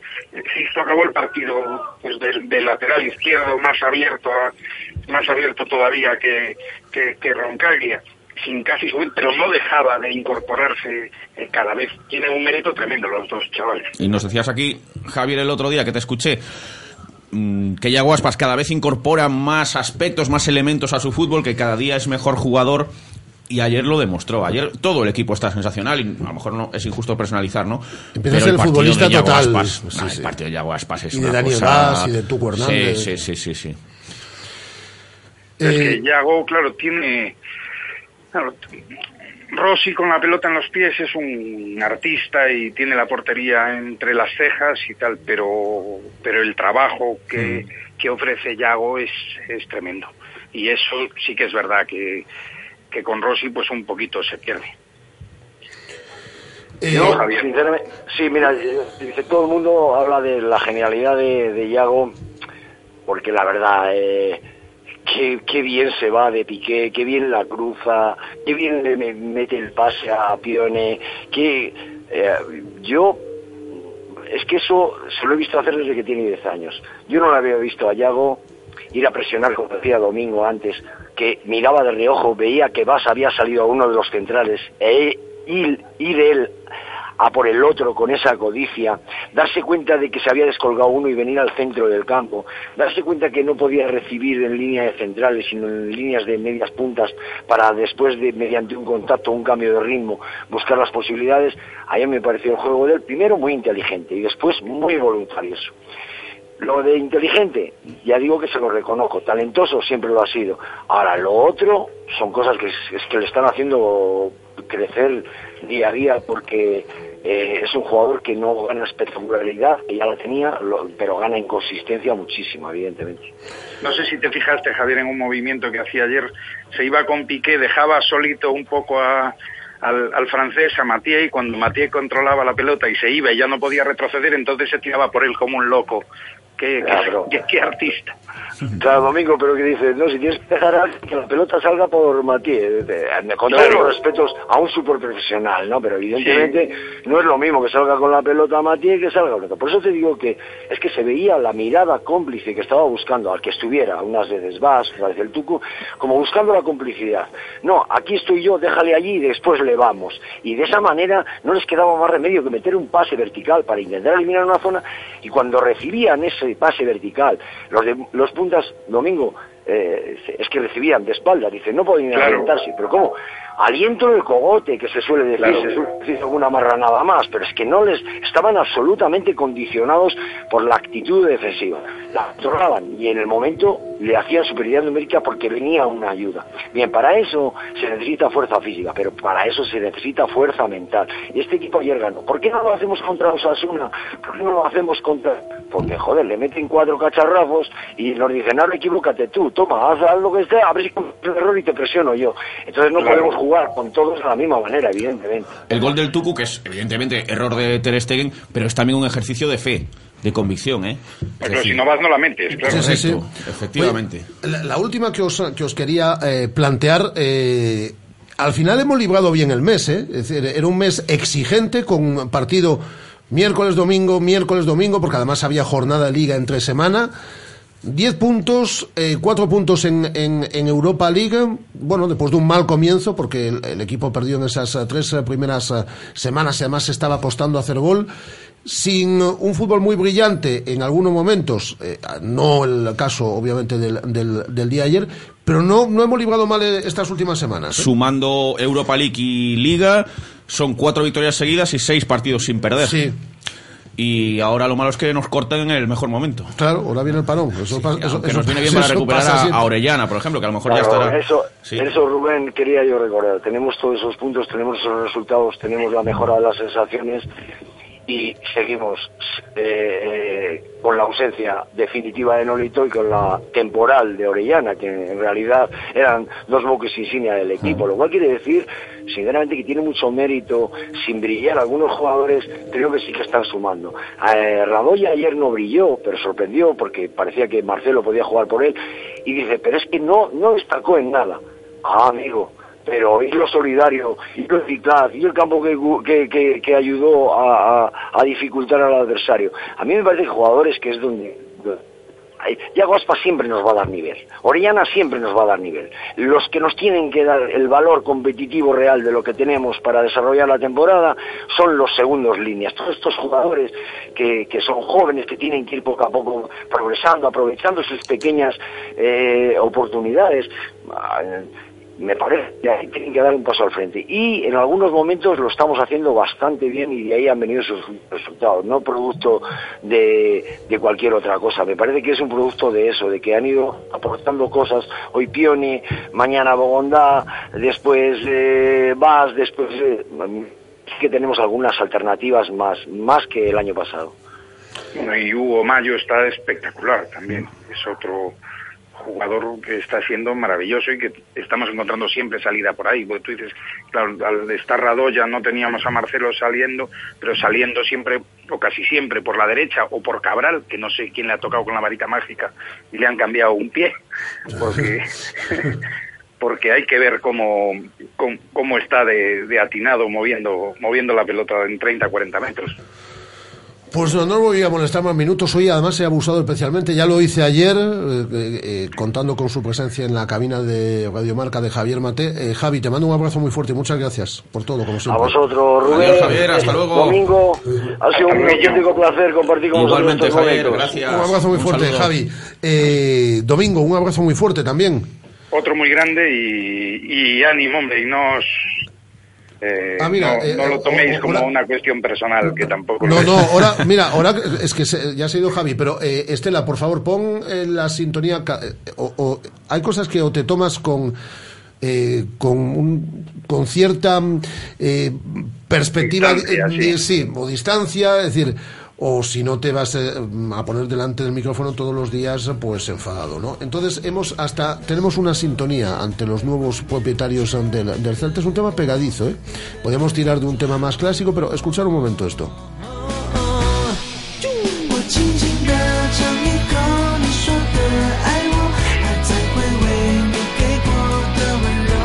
Bueno, ¿qué os parece? Es pegadizo? Un temazo. Es un temazo. Un temazo. En chino. A mí me parece una, una pena que no haya mm, relevo en la terra, pero bueno, No, no, a todos, ¿eh? bueno, o a casi todos. A, decir, a los propietarios parece que no, pero a casi todos nos, nos parece lo mismo, Domingo. Pero bueno, Sí, y en lo que hablabas antes, eh, yo que conste que a Carlos Mourinho sí lo tengo como un eh, gran presidente y como un como un hombre que durante mucho tiempo vino a dar y no vino a retirar. que yo también, ¿eh, Domingo? Y- Pero hay cosas que... un- Hay cosas me ha parecido un señor, siempre. Pero me, me, me da pena. La locuacidad no es su fuerte. Cada vez que habla en público, pues eh, casi nunca arregla la situación. Y esto merecía que, que compareciese, de verdad. Además, creo que ficharon una directora de comunicación nueva. que- No, una, no, tienen, tienen una responsable de asuntos UEFA, pero que Sí. tampoco podemos charlar Ah. con, con ella, ¿no? No nos dejan, ni tampoco con el director general que lleva con la cabeza en Madrid desde hace unos cuantos, unos cuantos meses. En diciembre, si no antes, sí. en diciembre está allí ya, ¿eh? Eh, entonces, mira, ¿puedes quedar para comer con él algún día, Domingo? Bueno, lo hará, seguro que lo hará bien porque los, los números los hace Vamos bien. a si lo digo, es decir, eh, que se me entienda bien, es decir, eh, repito, he respetado siempre y a mí me ha respetado mucho eh, Carlos Mourinho, y además les- le he agradecido el tratamiento que ha tenido con esta radio en particular, eh, es decir, ha venido aquí un par de ocasiones, eh, bien, bien, es decir, pero hay cosas que me han chirriado siempre y algunas eh, de ellas se las he dicho en privado. El tema de la comunicación eh, se lo he dicho en privado hasta en dos ocasiones, en una conversación, en una eh, situación en la que estábamos tres personas y se lo he dicho en dos ocasiones. Le he dicho, presidente, no, por aquí no, es decir, en el tema de la comunicación. Me ha dicho, bueno, tomo nota. Eso- Tiene que, en este tema tiene que salir ya, pero ya. Porque va a salir muy mal, ya está saliendo mal, ya está saliendo fatal, pero va a salir peor aún. Pero bueno, pues. Pero además lo explicas y dices que vienen un, que el capital lo has tenido que encontrar en Asia porque aquí Claro, no que yo he hablado aquí con inversores y, tienen y- capacidad, y aquí claro, no me daban ni tienen 15 capacidad de millones. Pues está, pues... Bueno, o, o no solo lo que le den a él, eh, Rafa, puede decir, o sea, explicar las cosas. O aquí nadie se- o claro. aquí nadie se Si quiere alguien- quedar. Claro, o si alguien le da 20 millones y se queda temblando, ¿cómo va a permitir sobrevivir el equipo en el caso de que vengan maldadas? y él puede explicar bueno, aquí es verdad que pagan las acciones muy bien, a mí y al resto de accionistas, y además es una gente que viene a poner dinero y hacer del equipo del Celta un equipo grande y yo llego hasta aquí, tengo mis años y no tengo relevo y lo tienen que entender y me voy, es la decisión más difícil de mi vida o, o lo que quiera decir, ya le pone la poesía que quiera, pero todo el mundo lo todo el mundo lo entiende, lo que no se entiende es que eh, crear una fundación que funciona de miedo, que haces acuerdos con equipos modestos, que hablas de un equipo de cantera, que hablas de tal, y de repente te vas cargando todo, todo, y vas armando una bola que acaba eh, convertida en una venta oscura a un grupo inversor eh, extranjero. Pues, pues es, es un poco raro. Pues sí. Es lo que te decía antes, pues no pega con el, con el emigrante que vino al equipo de sus amores. Un abrazo muy fuerte, Domingo. Hasta luego, Domingo. grande. mucho, Adiós, luego. Eh, Chao, chao. Rubén, te dejo que te tienes que ir a onda cero. Sí, me tengo que ir. Simplemente mm, hay otro elemento pena, que preocupa un poquito de la llegada de este grupo chino. Estos grupos, por las experiencias de otros clubs, suelen llegar no con un director deportivo, pero mm, sí con un, con un representante o con una agencia de representación debajo del brazo que te va a empezar a colocar a todos sus jugadores y entrenadores. Dice Guada que ok, que va a ser la de Señé. Va a ser la de Señé. Es decir, que nos van a llenar, a llenar el equipo de Señés. Con todo respeto para Señé, ¿eh? Sí, sí. Por eso te digo, lo estamos viendo en el Valencia, lo hemos visto en el, en el ver la Granada. cartera que maneja. Oye, que a lo mejor maneja primeros espadas la agencia Señé, ¿eh? Sí, pero ¿qué, qué te van a...? Por poner el ejemplo más reciente y más cercano que hemos tenido en el fútbol español, el español, ¿qué te van a empezar a traer a Reyes y Jurados al Celta? Pues no me gusta, no me gusta. Tenemos un montón de mensajes, los voy a leer luego. Te, te dejo que te vayas a onda cero ya, Rubén. Gracias, Rafa. Te esperamos el jueves. Un saludo Allí para estoy todos. el jueves como un clavo, jugándome abiertamente la vida para llegar a las tres y Sabremos cuarto. algo más ya de los chinos el jueves. Hombre, Yo creo que eh, sí. eh, espero que, Yo creo que sí. eh, yo espero que de aquí a la tarde sepamos algo, Incluso. por lo menos de lo que han estado en las instalaciones de madrugada. Habremos escuchado ya al presidente Mourinho de aquí al jueves. Eso ya puede que sí. Ya veremos. Pues ya veremos, ya veremos. Ya veremos. Te Chao, Rafa. Yo te Adiós. escucho luego también a las Venga, de acuerdo. Hasta luego. En Onda Cero. Hasta luego, Rubén. Rubén Rey, Domingo Villar y eh, Javier Mate en una tertulia 3 en el, en el día de hoy. Puede pasar, Guada, pasa, mujer, si abrió la puerta de Rubén, no pasa, no pasa nada. Eh, vamos a ver, eh, eh, Estela, mira para mí, mira para mí, es decir, vamos a hacer la radio entre todos ahí, venga, mensajes de voz de nuestros oyentes, que han dejado unos cuantos, iremos también eh, los mensajes que tenemos en Twitter y también eh, llamamos a un oyente que nos llamó hace un rato y que vamos a, vamos a atenderle. Mensajes de voz al 618-023830, mensajes como estos. Hola. Hola. El año pasado, cuando ganamos también al Barça, eh, mandé un audio y ese audio acabó saliendo en, en una boda de un amigo. Así que un saludo a todos, Ramón, Rubén, todos chicos. A la Celta. Muy buena radiomarca. A la Celta de Vigo, el Barça con cuatro en la un año más. Y el siguiente cinco, venga, a Cataluña. Ya está. Está la gente contenta. Bueno, eh, hablamos de la agencia de Señé, pero yo no sé si, eh, si, si- eh, repito, Guada, eh, ¿qué tal? Muy bien. ¿Sabemos si los asiáticos que han estado esta mañana en la madrugada son los nuevos propietarios del Celta hasta ahora? No. No. No, no, no, no. ¿Y los- Sabemos que vienen acompañados de la agencia Primetime Sport. Y ya está. Y ya está. Pero sabemos si venían a Consemaro, repito, o es decir, no sabemos más. No, no, no. Vale, vale, vale. Sé que su ruta de esta mañana fue de la Madroa a Príncipe. Vale. Y aquí hay mensajes que tengo yo por aquí de que ayer estuvieron en la tienda del Celta en- comprando pues, pues algo, ayer en Balaídos. Bueno, tenemos un oyente. ¿Cómo se llama el oyente? Hola, José Luis. Hola, Rafa. Muy bien, venga. Eh, bueno, lo primero... Lo que te pido es, eh, y, y te pido disculpas de antemano, síntesis Nada. porque vamos mal, no, lo siguiente. Nada, nada. Eh, simplemente decir que me parece vergonzoso el trato que se le ha dado a la victoria del Celta, pero me parece que solo ganamos por el fallo de Ter Stegen, cuando yo creo que han sido los mejores 45 minutos que cualquier equipo le haya hecho el Barcelona. Y que bueno, que la salida de Iniesta sí nos perjudicó. Y en cuanto a la venta del club, debo ser de los pocos que opinan, o sea, yo en la encuesta que hicisteis, lo que voté fue que me da miedo el futuro. No sé, no los conozco, no sé cómo van a ser. Pero yo creo que tampoco hay que la pida al señor Mourinho, porque yo creo que hemos visto que le ha costado la salud eh, con las desgracias personales que ha tenido, lo que ha luchado por este club, y yo creo que él tiene está en su derecho de llegar un momento y decir eh, no quiero seguir y lo propone a gente de Galicia que no tiene el dinero que ahora mismo vale el Celta entonces yo creo que ahí tampoco hay que hablar de sentimientos ni nada porque yo creo que ningún presidente siente los colores. Es decir, el presidente de cualquier club lo ve como una empresa. Si la empresa funciona y al señor presidente de turno le dan el dinero con el que puede pues, solucionar su vida o recoger lo que haya gastado, pues está en su derecho. Muy bien, pues muchas gracias. Vale. Gracias, José. Luis. Hasta luego. Eh, dice Óscar, creo que falta una opción en la encuesta que poníamos y es que desde las instituciones no le han apoyado nada, Ciudad Deportiva, etcétera. Desde las instituciones se le está haciendo un estadio nuevo al Celta. Eso hay que recordarlo. De momento hay que estar unidos para parar la venta del club a manos especuladoras, dice Javier Salvado. Son una sociedad anónima que más quieres que les apoyen, juegan gratis en Balaidos y la madrugada Campo Nuevo. Le contesta el anterior oyente, César. Eh, Alfredo, me decepciona por hacer negocio de esta manera con el Celta y me da miedo el futuro del equipo.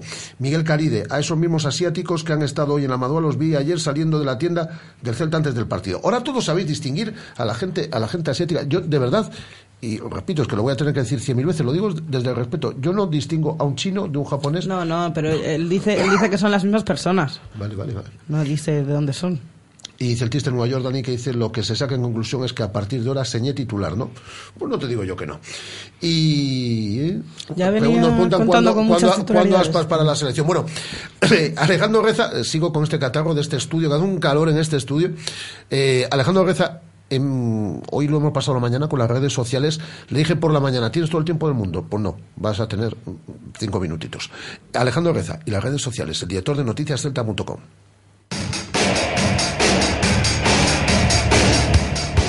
El Celta en las redes, con Alejandro Reza. El director de noticiascelta.com, a quien he engañado yo como un chino esta mañana porque le dije que iba a tener un montón de tiempo y, y es que nos ha comido el tiempo, Alejandro. ¿Qué tal? Lo de engañar como un chino ya, ya hilamos todo, ¿eh? Sí, sí, ya hilamos todo. Eh, por cierto, Noticias Celta, ¿sabéis los que han estado esta mañana quiénes son? ¿Sabéis a Eh, ciencia cierta no. que son los inversores del Celta o es gente que viene a Consemar? Eh, no lo sabemos. Nosotros nos hemos fiado de la información de Faro de Vigo, que era quien decía que eran los inversores. Yo, como Guada, sí que reconocí a una de las chicas que vino. También la vi ayer en, en, en Balaidos, en, en la ¿Cómo conocéis a los costacero as- de, de verdad- del palco. de verdad? No, yo ayer no la ¿Cómo vi. ¿eh? conocéis a los No, asiáticos? Yo ayer, Es una yo ayer no la vi. Y a los chicos ahora me pones a, a muchísimos asiáticos y no te los diferencio. Pero a las chicas yo creo que sí. Yo a ella, yo a una la vi ayer, pero claro, yo no sabía si era de una turista de los que hay por aquí o era una, claro, no, pero sí, sí que me fijé porque había allí una, una chica china que me llamó la, la atención, ¿Por qué te llamó la atención la China? Porque eh, destacaba entre tanto occidental una oriental, una chica oriental. Ah, muy nada bien. más. Eh, locura desatada, Alejandro Reza. Sí, eh, fue, fue de lo que más se habló, eh, sobre todo en ese tramo de hora en el que el Celta marcó tres goles. La gente de las redes sociales no daba crédito. Mismamente, el perfil del diario Marca en su retransmisión online decía, pero esto qué es, otro gol del Celta 3-0 al Barça en el minuto 3. Decía con cierta sorna, por ejemplo, Borja Barreira, venga, un penalti indirecto entre Aspas y Vaz y ya cerramos el chiringuito. Hubo penalti, pero fue para el Barça y decía David Lorenzo, vaya, con 3-1 parece que no hubo valor en referencia al lanzamiento indirecto de la pasada temporada. Mauro Picatoste haciéndose, haciendo un poco de leña del árbol caído del pobre Ter Stegen, que decía a Ter Stegen solo se le puede decir hoy una cosa, bravo. Eh, decía también un 94% de Stegen de acierto en los pases, ese maldito 6% que jode tanto. Jesús López decía Piqué está encontrando más facilidades con la defensa del Z que con Shakira. Juan Carlos Álvarez, por ejemplo, decía 500 millones de presupuesto y la solución son los balones a la cabeza del central. Es para hacérselo ver, yo creo. Luis García, desde Mediaset, de dos años seguidos ganando y metiéndole cuatro goles al Barça en Balaidos. Estamos ante uno de los mejores Celta de la historia. ¡Qué gustazo! El perfil García enfurecía, decía, onte o espectáculo en Ferraz e show en Balaidos. Celtazo. Eh, Paula Montes, hoy hemos recuperado parte de nuestra identidad. Partidazo del Celta que le dio un baño al Barça en la primera parte. Cuarta victoria consecutiva. Y me quedo también con un tuit de Clara Medrano que decía, hay tantas cosas para mayorar como energía nos va a dar este tres puntos. Estamos de vuelta. Ay, cuando volva Fabián.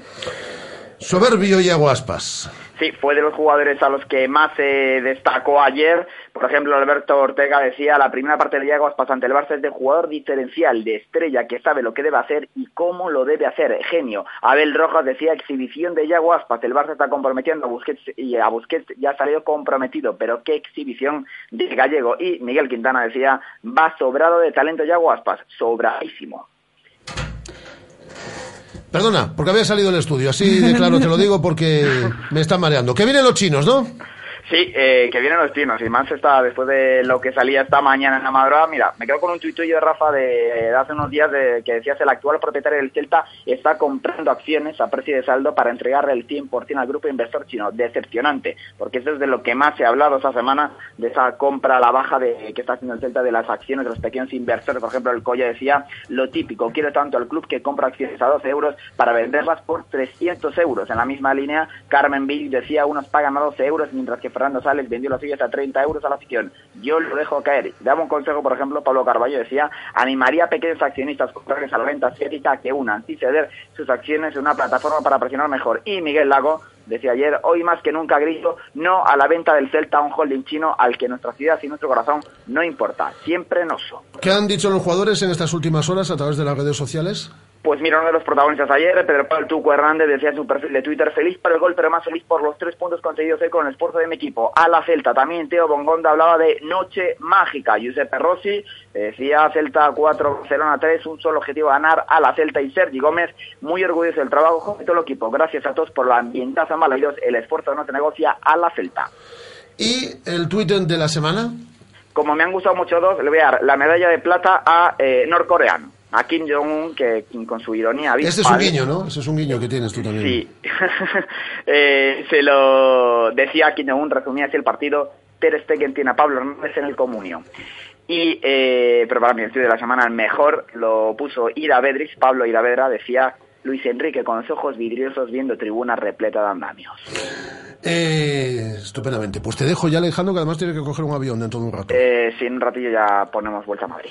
Eh, abrazo fuerte, Alejandro. Un abrazo muy fuerte, Rafa, ya Ah. recupérate ese catarro. ¿eh? Eh, llevo con él 10 días, es decir, ya forma parte de mí. Por eso, Es ya decir, forma- ya- ya- ya es ya no sé, ya no sé vivir sin él.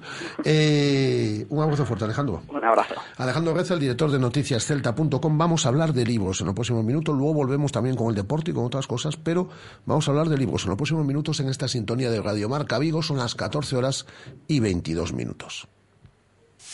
Radio Marca, la radio que hace afición.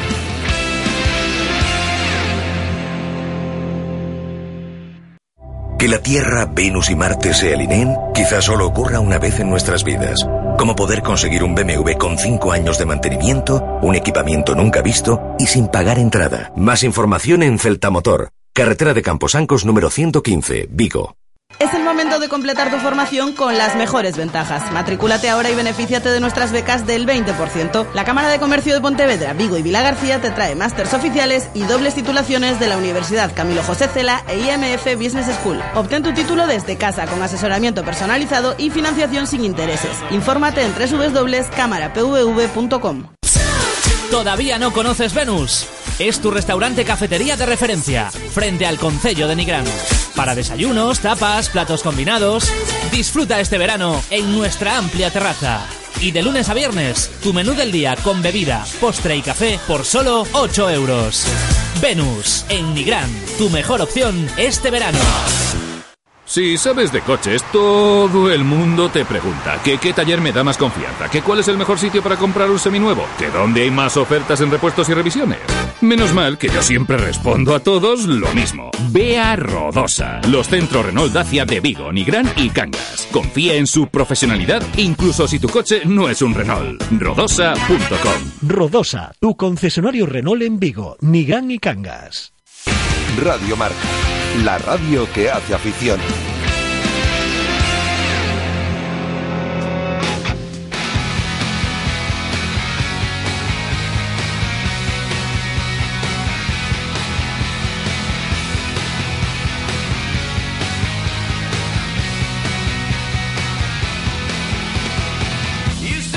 Le pido disculpas a mis dos próximos invitados porque quedé con ellos a las 2 de la tarde y son las, do- las 14 horas y 24 minutos. Me van a disculpar ellos, pero como se nos ha complicado de tal manera el día, la mañana, eh, hoy comienzan, por cierto, los, ah, la- las diferentes conferencias, charlas, coloquios en el Club Faro. Comienza un nuevo curso y hoy a las 8 de la tarde estarán, además son dos buenos amigos, los dos escritores, los dos escriben de maravilla. Eh, vamos a empezar primero por la por las mujeres, ¿no? Hola María Oruña. Hola Rafa, ¿qué tal? ¿Cómo estás? Yo, estu bueno, estupenda, te iba a decir estupendamente, pero mentiría, porque llevo con, llevo con catarro así como 10 días y no me, no me lo quito de encima, pero bueno, aquí Vaya está. por Dios. Oye, las disculpas nada, ¿eh? Que todo sea por el Celta, que ya veo que... No, no, es es más por los chinos que por el Celta, fíjate tú, que parece ¿sí, que, no? que parece que vienen al Celta, pero vamos, pero es por los chinos. Y bueno, y de paso que ganó el Celta ayer 4-3 también. Pero bueno, Ya. ya. te digo yo que como han aparecido unos chinos hoy en la ciudad deportiva del Celta, está todo el mundo que si ya son los compradores del, del club. Hola Francisco Castro. Muy buenas, Rafa. Hola, María. Hola, Fran. Eh, porque hoy, mm, bajo el título Aqueles héroes do franquismo, periodismo, literatura e misterio no Vigo 272, eh, se presenta la edición, en este caso en, en castellano, del Tes Atas 10, tienes hasta las 10, ahora editado por, por Suma de Letras, ¿no, Fran? Pois sí, esa, esa idea, a novela saliu hai dous anos en, en galego, tivemos ocasión de, de falar dela hai tempo, e agora pois está facendo o seu percorrido por España adiante, sí?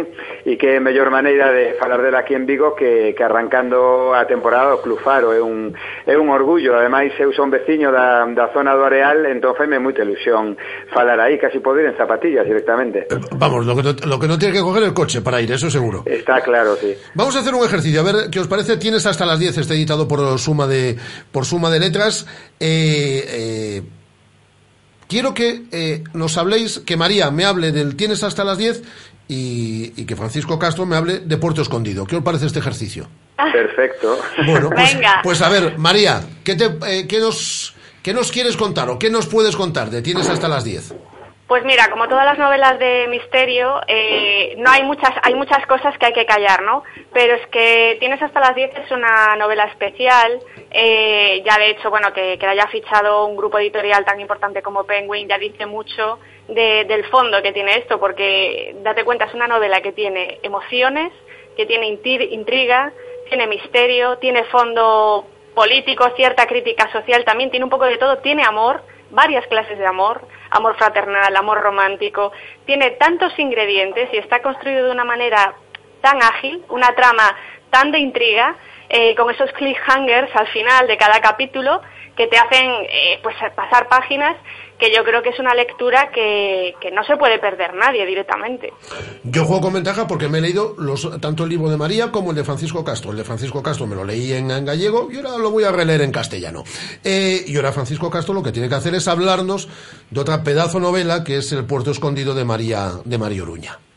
Bueno, pois eu o primeiro que diría é que despois do que acaba de decir María Oruña teño que convidar a uns camaróns como mínimo por, por falar tamén do libro. E xa máis en serio, bueno, Porto Escondido é, e non exaxero, un dos acontecementos literarios pois dos dous últimos anos sen lugar a dúbidas, non? Primeiro polo que en sí a, a novela da que falaré agora, pero sobre todo polo descubrimento de, de María Oruña, non? Que non sabíamos ben onde, onde estaba agochada, por algún sitio de Vigo andaba pobre perdida aí entre papel, papéis de, de abogada, que a súa, tamén a súa profesión pero tamén desbordoume, foi unha, unha novela que, como lle comentei a ela, nada máis eh, comprala, dixenlle, pedinlle permiso para utilizar partes do libro nos obradoiros de escrita que eu escribo, non? Que eu imparto. Eh, eu necesitaba mostras de boa literatura, de saber manexar os tempos, de saber manexar a intriga, e dende logo que Porto Escondido pois tiña todo iso, non? Que lea Porto Escondido non vai a ler sen máis unha historia entretida, que tamén non vai ler sen máis unha historia que vai ser moi rápido, que tamén, senón que vai acceder a unha historia difícil de catalogar, eu creo que é reduccionista, e falábamos onte María e eu tamén, en unha conversa que tivemos, é reduccionista, é dicir, sen máis que novela negra, porque é unha novela que ten dentro moitas, moitas perspectivas, é unha novela moi pluridimensional. Vamos, un novelón, nunha palabra. Eh, que sepas, Francisco, que ya tiene, eh, en este caso, presentador para su segunda novela. Vamos, espero que no me sea infiel, María Oruña, pero ya tiene presentador para, para su segunda novela, que es el mismo que tuvo en la primera. Salvo que, No, me- no, salvo que, me luego- sea, salvo que me sea infiel, no sé. No, Yo- so- no soy infiel, sabes que tú y yo tenemos un trato, pero por supuesto, Francisco, después de lo que acabas de decir de Puerto Escondido, que sepas que la mariscada ya te invito yo, que, que no Que ningún problema por eso. Ah, bueno. Eu, eu creo que debemos chegar a un punto de acordo Un punto ahora que medio. fala tanto e é que pague Rafa Valero, creo que sería o máis correcto. No, vamos a ver, yo... Sí, sí, eu, eu penso, estou de acordo, estou de acordo. No, yo lo que creo, ya me estoy creciendo, cuando quiera Francisco Castro le presento también lo que él quiera, ¿eh? Es decir, Por Es que deberíais, deberíais invitarme a, a- a comer o a cenar vosotros. Eso es lo que estoy pensando, tal eh, y cual os estoy escuchando. Me imagino que además de presentar, eh, tienes hasta las 10, eh, esa edición en castellano, que además a mí me encanta que se traduzcan las, eh, al castellano las novelas de Francisco Castro, porque lo que disfrutamos los gallegos, que lo disfruten en el resto del Estado también con él. Eh, me imagino que irá más allá la charla de hoy también, ¿no? Sí, bueno, a, a idea da, mm, da charla hoxe, quizás a palabra charla ni siquiera é a máis a máis coloquio. caída, non? Sí, me, máis ben un coloquio. Sí, unha conversa entre dous autores vigueses, vai guiarnos eh, moi ben María Oruña polos, polos viricuetos que ten a, a novela. Eu creo que vai a dar para falar dela, pero para falar, pois eso, dese ano 72 que en Vigo foi realmente houve 15 días de setembro que foron, bueno, moi duros, non? A cidade Enteira estivo prácticamente en folga xeral, houbo 6.000 despidos, logo a xente foi readmitida, eh, viñan reforzos dos temidos grises aquí a intentar poñer orde nunha cidade que estaba baixo o pretexto dunha, dunha reivindicación sindical, en realidade estaba intentando acabar cunha dictadura que agonizaba, non? vai nos dar para falar do, do xornalismo daquela época e do seu papel, é moi importante o papel que cumprir esos xornalistas, pero naquela etapa tan complicada, coa censura moi viva e coa autocensura, que é sí. a peor das censuras, non? Porque todo o mundo tiña os seus lóxicos temores a que lle pasase calquera cousa, aínda así eran capaces de, de comprometerse de loitar duro a favor da, da democracia e do cambio político. Eh, María, por- sí, yo, sí. yo sí, sí, te iba a decir, yo ya, ya sabes que yo hablo poco. Eh, yo iba a meter baza que me hace especial ilusión, además, eh, presentar un poco el tema, aunque sea un coloquio, y, y hablar de, de Tienes hasta las 10, porque estamos hablando de un libro que- de que además de que me ha gustado, estamos hablando de una literatura muy especial para mí, que, que va más allá de la novela negra o de la novela de misterio en la que tienes que resolver una trama y ya está. Estamos hablando de que hay un mensaje de fondo, de que hay una historia detrás que le da solidez a la historia y que no se queda simplemente pues en averiguar pues un misterio sencillo eh, y que vamos un paso más allá. Entonces para mí para mí es muy ilusionante y, me encanta eh, pues poder estar hoy para mí es un lujo poder estar con Francisco Castro esta noche. A mí lo que me encanta es que tengamos tan buenos escritores vigueses. Acabamos de estar en tertulia hablando del Celta, como sabéis es eh, colaborador habitual de esta radio, Domingo Villar. Él hemos estado analizando grande. el partido del día de ayer y la llegada de los chinos y todas estas cosas, ¿no? Pues ahora conversar con vosotros dos escritores vigueses de éxito, que escriben además también, como es el caso de, de Francisco Castro y de María Oruña, pues para mí es un auténtico placer. Por cierto, María, ¿cómo va la segunda novela para principio de año, no? Para principios de año y nada, calentando ya los motores. Eh, ya, ya, bueno, hasta he visto la portada y es, es tan bonita que digo, bueno, esto, esto va a ser fantástico. Estoy muy, muy emocionada también. Bueno, bueno, ya enseñarás algo. Ya, ya, cuando me dejen ya, ya enseñaré, ya enseñaré, ya Vale, sabes. vale, vale, hombre, pues, nos puedes mandar un WhatsApp igual, no hace falta que se publique en las, en las redes. Y yo me imagino que Francisco está trabajando en su próxima novela también. Sí, os que non sabemos facer outra cousa, nin valemos para nada máis que para poñer unha letra detrás de outra, pois sempre sempre temos unha aí na, na recámara. Sí, está, está rematada unha nova historia que espero que saia o ano que ven e será neste caso unha novela juvenil. Ah, uh -huh. eh, no es la primera que te acercas a la literatura juvenil, además tú. Non, antes falaba María que ela é moi fiel aos seus presentadores, eu son moi infiel aos xéneros e as idades. Eh, toquei todos os paus, bueno, quédame o álbum infantil que algún día caerá e creo que toquei todos os xéneros, quédame a ciencia ficción e espero en nada poder tamén ocuparme dela. Pues a partir de las 8 de la tarde estos dos eh, excepcionales escritores envigueses los tenéis en el eh, Club Faro eh, presentando el Tienes hasta las 10, este, ah, editada, como digo, por suma de letras. Allí estará Francisco Castro y contará con María Oruña como excepcional anfitriona y presentadora de este acto en el Club Faro, ya sabéis, en el auditorio del Arenal. Eh, Francisco, un abrazo muy fuerte. Outro para vos. Francisco Castro y María Oruña a la cual le mando un beso muy fuerte. María, hasta Un luego. besazo. Hasta luego. Francisco Castro y María Oruña, ahora hablamos de más cosas. Volvemos al mundo del deporte hasta las 3 de la tarde, la radio en directo desde el 87.5 a través de radiomarcavigo.com, a través de la aplicación de Radio Marca Vigo. Seguimos haciendo radio en directo.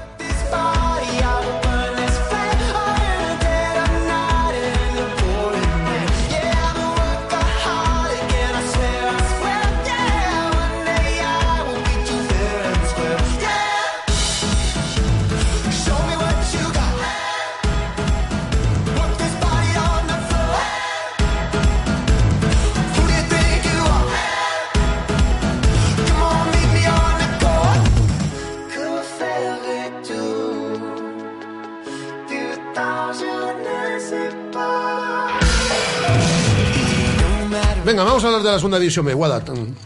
Efectivamente, dos partidos este fin de semana.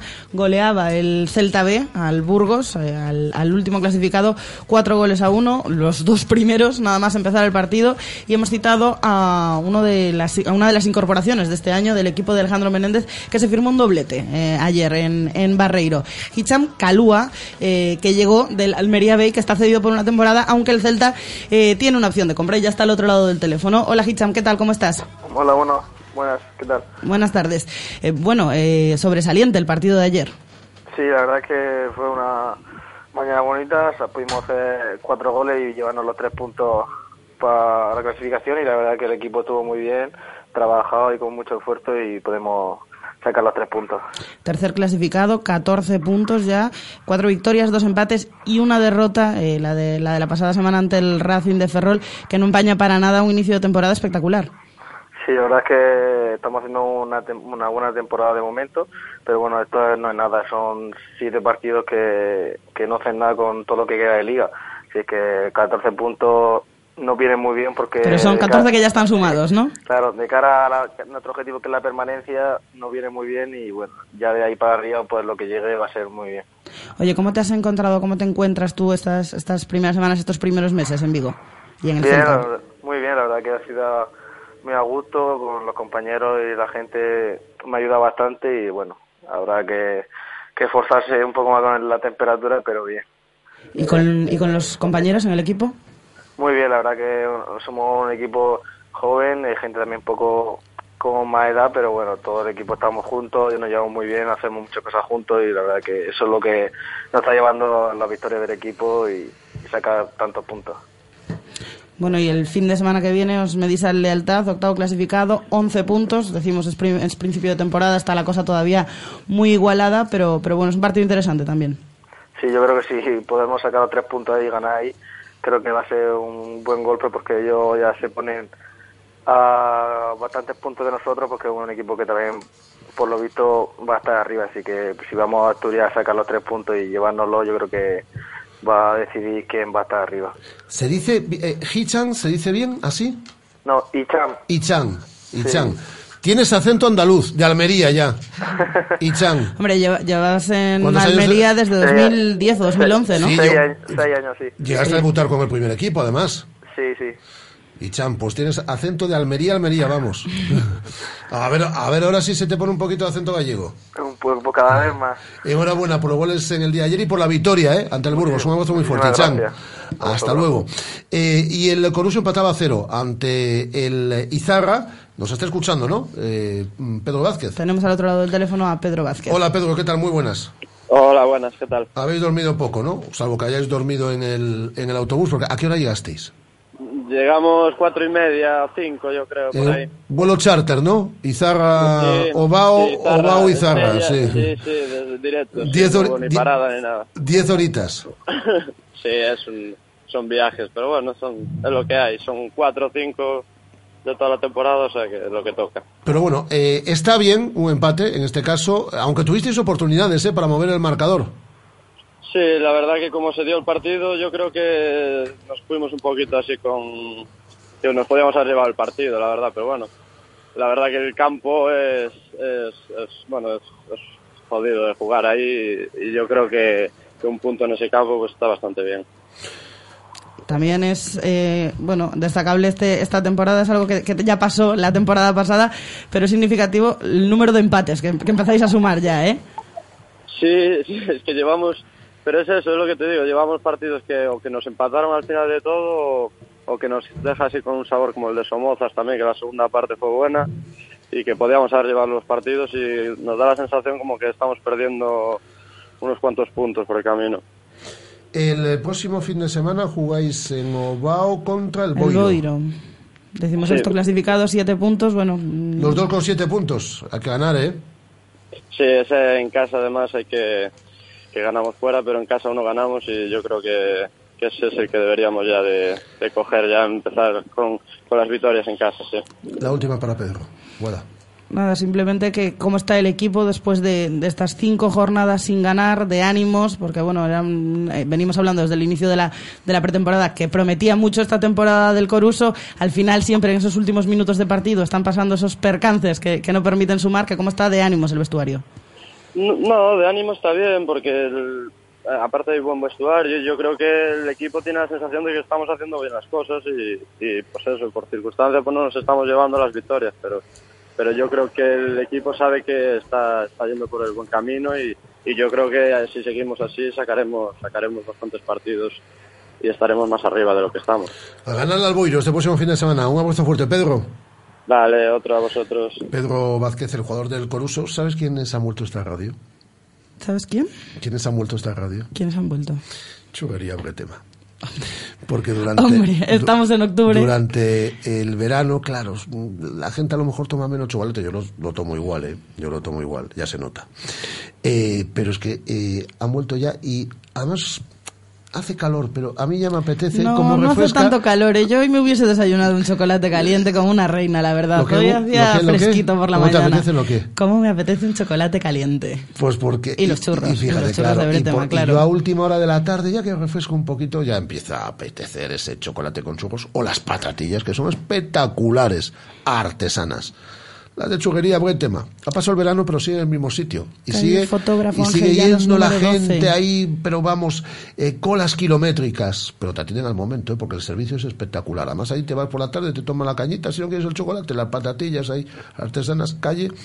Fotógrafo Ángel Llanos, número 12, en la zona de la, de la Miñoca. Qué felices estamos, han vuelto a casa en otoño nuestros buenos amigos de Churrería Bretema. Dicho lo cual, vamos a reciclar la información del, del Celta. ¿Te parece? Me parece perfecto. ¿Por Hoy- dónde empezamos? Pues por donde tú quieras. Hoy ha, ha estado un grupo mm, de asiáticos en las instalaciones de Amadora. Todo el mundo dice que son los compradores del Celta, pero nosotros hasta ahora seguimos sin saber si son los compradores del Celta, repito, o es gente que, que pasó por allí o que fueron a Consemar o yo qué sé. A mí me tiene pinta de que sí son. ¿eh? Venían acompañados de dos agentes Vale, de pues Prime que- Time Sport. Estuvieron en las Ya que instalaciones sabes de sí eh, que, que, crees que si son, esta tarde me vas a decir quiénes eran, qué cargo ocupan en- dentro de, de la empresa. Su qué- número de seguridad social en. China. No, no, porque cuando contamos las cosas tenemos que contarla con los datos. No, eran, ocho, eran ocho asiáticos acompañados de dos personas de Prime Time es lo que sabemos, que eran ocho asi- asiáticos acompañados por esta empresa. No sabemos ni eh, eh, qué cargo ocupan, ni de, ni de qué empresa, ni nada por el estilo. Y así estamos todos, eh, aunque estoy leyendo por ahí que es el grupo inversor del Celta. ¿Que lo son? Pues posiblemente. Pero como no lo sabemos seguro, pues esto es un poco el ABC del periodismo. Bueno, pues eso es lo que sabemos, ¿no, Guada? Efectivamente, estuvieron en la Madroa, estuvieron en las obras de la sede de Príncipe eh, y eso es lo que, lo que sabemos de ellos. Ayer firmó un partido espectacular Iago Aspas y estuvo en la sintonía de marcador en Radio Marca. Hizo el segundo gol del 4 a 3 del Celta ante el Fútbol Club Barcelona. Sobre todo teniendo el ejemplo del año pasado, hemos sabido también leer el partido, saber robarles en, en zonas que, eh, que ellos están iniciando el juego y bueno, a raíz de ahí, tres, cuatro robos, hemos metido tres goles. Y esta mañana ha estado en sala de prensa eh, Sergio Álvarez, el gato Catoira, que no es ni de México ni es chino, es de Catoira. Y compareció ante los medios. Efectivamente, el vestuario está feliz tras ganarle al Barça.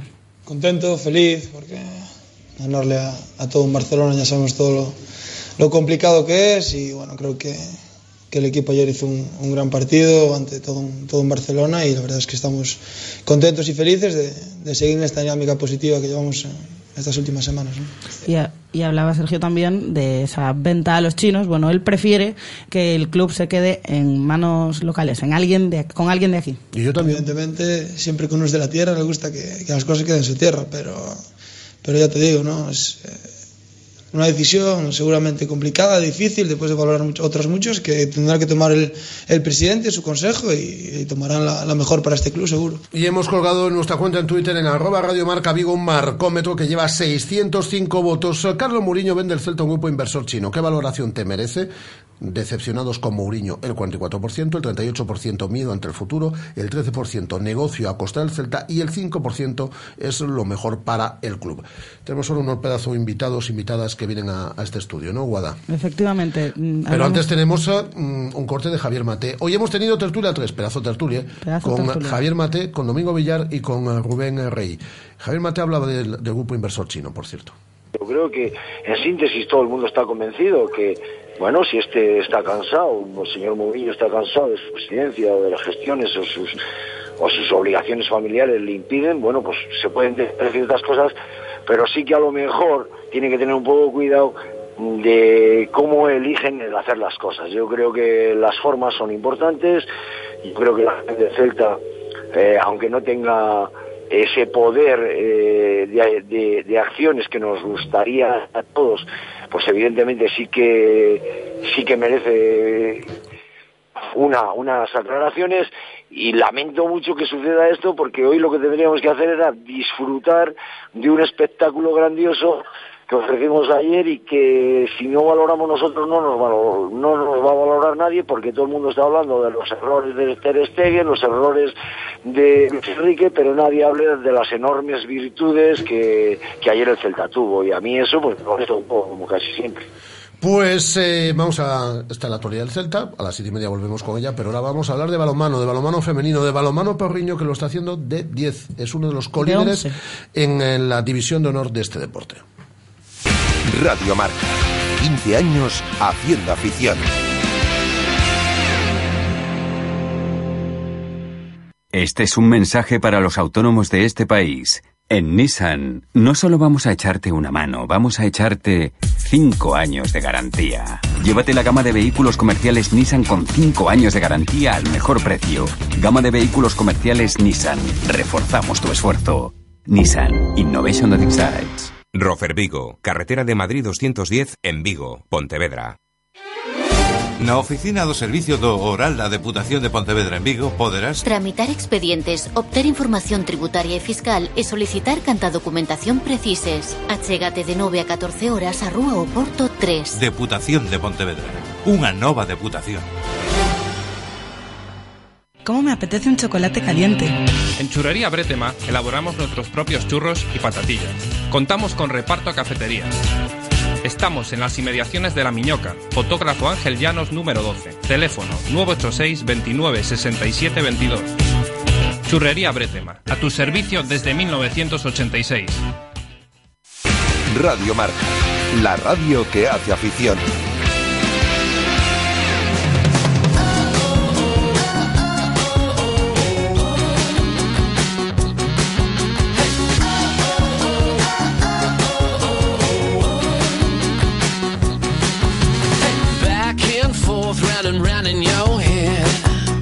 Vamos a hablar de balonmano en los eh, próximos eh, minutos. Eh, Tenemos eh, a jugadora y entrenador de balonmano Porriño.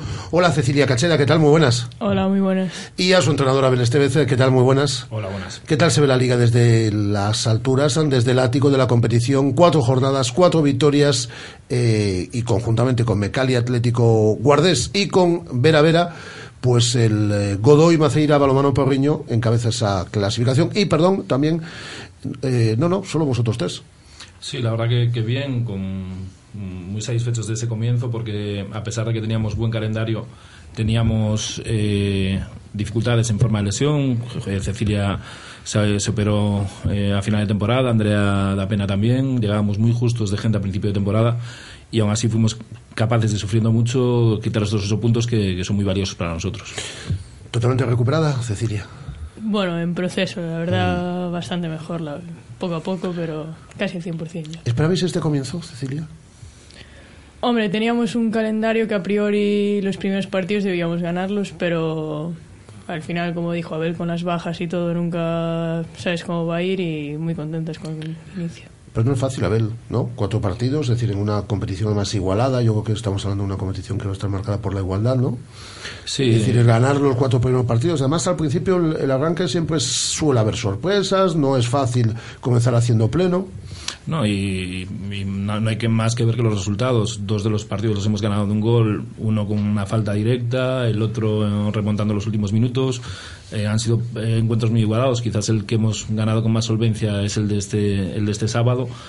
Eh, pero fuera de casa tampoco es fácil ganar y aún por encima ahora se junta eso, que, que recuperamos a gente eh, lesionada y que se incorporan dos jugadoras nuevas. Creo que vamos a pegar un punto más, que vamos a, tener, vamos a ser más competitivos a partir de esta semana. Voy a saludarle, voy a hacer solo una pregunta. Es decir, es que no le, no gusta, no le gusta nunca No le que. gusta nada, No le gusta, luego- no le gusta nada. Es decir, tiene el balomano porriño a una de las mejores eh, jefas de prensa que sabe eh, vender el club, sabe llegar a los medios de comunicación. Está aquí, es amiga nuestra. Y un por encima nunca quiere, no quería ni entrar en el estudio. Hola, Nuria Lago. ¿Qué tal? ¿Por qué no te gusta nunca es decir siempre en ese segundo plano?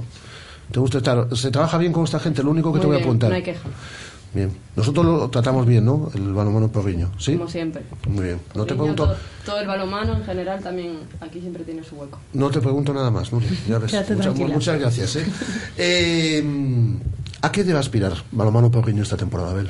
En principio los objetivos son los mismos del año pasado, intentar mejorar esa quinta plaza, que es la clasificación, la mejor clasificación histórica del club, intentar hacer buen papel en la Copa de la Reina, intentar eh, arriba, siendo conscientes de que cada día es más complicado. Nosotros cada año bajamos presupuesto, cada año tiramos más de gente de la casa y hemos perdido jugadoras importantes este, este verano, eh, como puede ser el caso de Soraya o alguna jugadora más, Necane. Eh, y al final esa gente la reemplazamos habitualmente con gente nuestra y ser- intentar ser competitivos eh, a pesar de eso creo que es, que es nuestro objetivo. Por el tema de, lesiones recientes de las que venimos, lo que estabais comentando, viene bien este parón esta semana para acabar de, recuperarse. Sí, sin duda. Y sobre todo porque eh, hay dos jugadoras nuevas que llevan dos entrenamientos solo, que son Selene y Chel, que, que se tienen que adaptar en 10 días para intentar competir. Vamos a competir el día 12, tenemos que adelantarlo al fin de semana. Vamos a jugar el miércoles 12, el festivo, porque Alcobendas tiene competición continental. Y, y estos 10 días son claves para adaptar al equipo para, para poder seguir compitiendo. A nivel vestuario, a nivel grupo, con las incorporaciones, con las bajas, ¿cómo ves al equipo, Cecilia? Pues la verdad es que muy bien. Somos un grupo que llevamos mucho tiempo trabajando juntas y somos gente que nos conocemos desde hace muchos años y somos todas más o menos las mismas edades. Entonces yo creo que es muy fácil trabajar cuando la gente tiene ganas y la verdad es que las nuevas incorporaciones muy bien. Las dos mexicanas llevan aquí un par de días y creo que en dos días han hecho muy bien su trabajo y la gente nueva también Danil se ha, se ha incorporado muy bien y yo creo que poco a poco iremos formando un grupo más sólido. Cecilia, que es de familia balonmanista. ¿A qué edad empezaste a jugar a balonmano? A los ocho años. A los ocho años. A los Ocho años. ¿Llevas jugando cuántos? Quiero preguntar la edad, igual no nos la quieres Tengo decir. 21. Hombre, si con 21 años no se... Si con 21 si años con no la 21 dices, años no se puede- si no con se- 21 años no la dices, no. ¿Y por qué empezaste? Pues sinceramente no me gustaba nada el balonmano. Empecé y todos los fines de semana tenía que ir a algún lado por culpa de mi hermano, tenía que meterme en un coche y odiaba. Pablo. Sí. Y lo odiaba y no, siempre decía, yo eso no voy a jugar. Y un- vivo enfrente del pabellón, un día un entrenador me vio fuera jugando y me dijo, ven a probar. Fui a probar y desde aquellas. Y hasta hoy. Fue una ele- ele- elección, ¿no, Abel? Sí, aparte es un- fue un caso muy especial porque eh, coincidimos en la selección, era seleccionador gallo infantil, la llevé a un, a un torneo en Cangas de Narcea y la verdad que la relación siempre fue muy buena, tanto con sus padres como con ella, hasta el punto que en cadetes en la LIN se quedaba sin equipo y se vino a vivir a, mi casa con, con mi mujer y la verdad que hicimos un curso de, adaptación a la adolescencia que nos va a servir para nuestros hijos ahora. Estuvo cuatro años viviendo con nosotros porque en Porreño no hay una residencia en la que, pudiese estar y, eh, hoy en día la verdad que, estoy muy orgulloso de- del paso por mi casa y del paso como jugadora. Es una jugadora fundamental para nosotros. Cecilia, lo decía Abel, ¿está el balonmano porriño preparado para pelear en ese, en ese pelotón ya cabecero? Para, para una cuarta plaza, tercera plaza. Por supuesto. Yo creo que Muy convencida, además, ¿eh? lo ha dicho. lo hemos demostrado el año pasado en la Copa de la Reina y a lo largo de la temporada y yo creo que podemos y creo que vamos a hacerlo. ¿Hay una espinita con la copa? No, al contrario, yo creo que la Copa fue una experiencia sensacional. Espectacular, pero digo en el sentido de que es competición corta, a ver si podemos ahí hacer algo. Sí, eh, creo que debe ser uno de nuestros objetivos por eso, porque eh, hemos demostrado que a un partido le podemos ganar a cualquiera. Quizás nos cuesta, nos puede costar este año quizás menos al tener una plantilla más amplia con el tema de los dos fichajes que, que podemos aspirar un poco más, pero en una competición corta hemos de- demostrado que a un partido le podemos ganar a prácticamente cualquiera. Y el año pasado la experiencia fue, fue fabulosa, o sea, no pelear por un, un pabellón lleno, un porriño, que hacía años que no lo mirábamos, y quedarnos a un solo gol de la final fue frustrante, pero muy satisf- satisfactorio. Es que por eso lo digo, para un equipo como Balomano Perriño, que está en ese segundo pelotón ya de la liga, ¿no? En, al- en el que a lo mejor aún no puede pelear 100% por un título, pero sí está en ese segundo pelotón, un torneo como la Copa, es decir, torneo en el que sí puede haber unas sorpresas, aparte, eh, en un enfrentamiento directo, es decir, en, en- muy corto espacio de tiempo, es ese torneo que sí se puede conseguir, a poco que estés bien, cuatro o cinco días. Sí, pero tenemos que, eh, tiene que salir de un torneo perfecto. De hecho, el año pasado hicimos la, la gran machada, que era en, en octavos de fin- en cuartos de final eliminar a Rocasa. Y después competíamos contra un equipo que podría asimilarse, que era de nuestro nivel, que era Zuazo, y, competimos hasta el último segundo. Tuvimos balón para empatar, para ir a la prórroga, que fuimos ganando durante gran parte del partido. Y creo que, que si no competimos del todo fue por pues un problemilla, una lesión de Cecilia y un poco más que nos, nos impidió el, el ser más competitivo y llegar a esa final. Oye, se está volcando con vosotros también la, la gente, la afición este año, ¿no? Una campaña de socios espectacular, muy buenas cifras. Para esta, para la próxima semana tenéis promociones especiales otra vez. Sí, coincide que, que jugaremos en casa el equipo de División de Honor y la Primera Nacional Masculina. Desde el departamento de Nuria, que creo que ella podría explicarlo mejor que nosotros, que se quieren hacer una serie de promociones para. para Nos cuentas, Nuria. ¿Qui- ¿Quieres explicar algo, Nos Nuria? cuentas, lo ha dicho Abel, ¿eh? yo no te he preguntado nada. A ver, pues la idea será eh, aprovecharnos un poquito del buen comienzo que han tenido tanto las chicas como los chicos, que el Construcciones Castro ya también suma su segunda victoria y un poquito jugando pues con los ocho puntos que tiene el equipo de Abel, vamos a hacer una promoción durante ocho días y todos los carnes se van a rebajar 8 euros. Creemos que los precios ya eran bastante económicos con una tarifa habitual. Pero bueno, queremos saber si la gente se anima, seguir aumentando la masa social y aprovechar pues el domingo, el perdón, el miércoles 12 de octubre, que coinciden los chicos y las chicas, pues que la tarde sea una fiesta allí un poquito de balomano con, con los niños, los, los colegios y, y los deportes y los deportistas los pequeños. Muy bien, pues aquí lo vamos a dejar. Pues ahí están.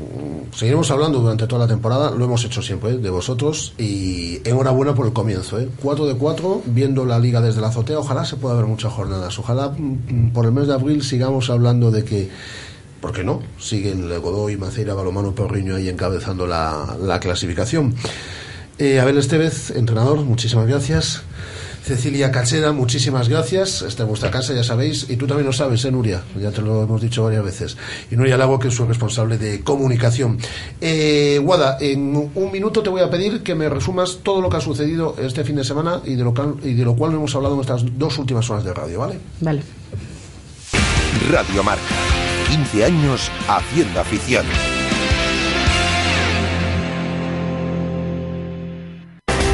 Javi, Ada, Wifre, Faro saben que no somos los más grandes y puede que no los más bonitos, pero tenemos algo que hace que jueguen en nuestras cinco pistas cubiertas y que escojan Vigo Paddle como su lugar de encuentro. Ven a descubrir por qué. Juega con nosotros y anímate a hacerte socio y formar parte del mejor ambiente del pádel en Vigo. Vigo Paddle, carretera Ponte Sega de 29 a 5 minutos del centro de Vigo. Si sabes de coches, todo el mundo te pregunta que qué taller me da más confianza, que cuál es el mejor sitio para comprar un seminuevo, que dónde hay más ofertas en repuestos y revisiones. Menos mal que yo siempre respondo a todos lo mismo. Ve a Rodosa, los centros Renault Dacia de Vigo, Nigrán y Cangas. Confía en su profesionalidad, incluso si tu coche no es un Renault. Rodosa.com. Rodosa, tu concesionario Renault en Vigo, Nigán y Cangas. ¿Ya has pensado en cuál será el próximo? ¿Qué belleza adornará tu plaza? ¿Un Audi? ¿Un Mercedes? ¿Un BMW? Ven, elige. Prueba uno, prueba dos, siéntelos. Los coches son pasión y en Autos Rosas haremos que tu pasión se nos contagie. En la Avenida de Madrid, después del seminario, en Vigo. Autos Rosas, 33 años de pasión nos avalan.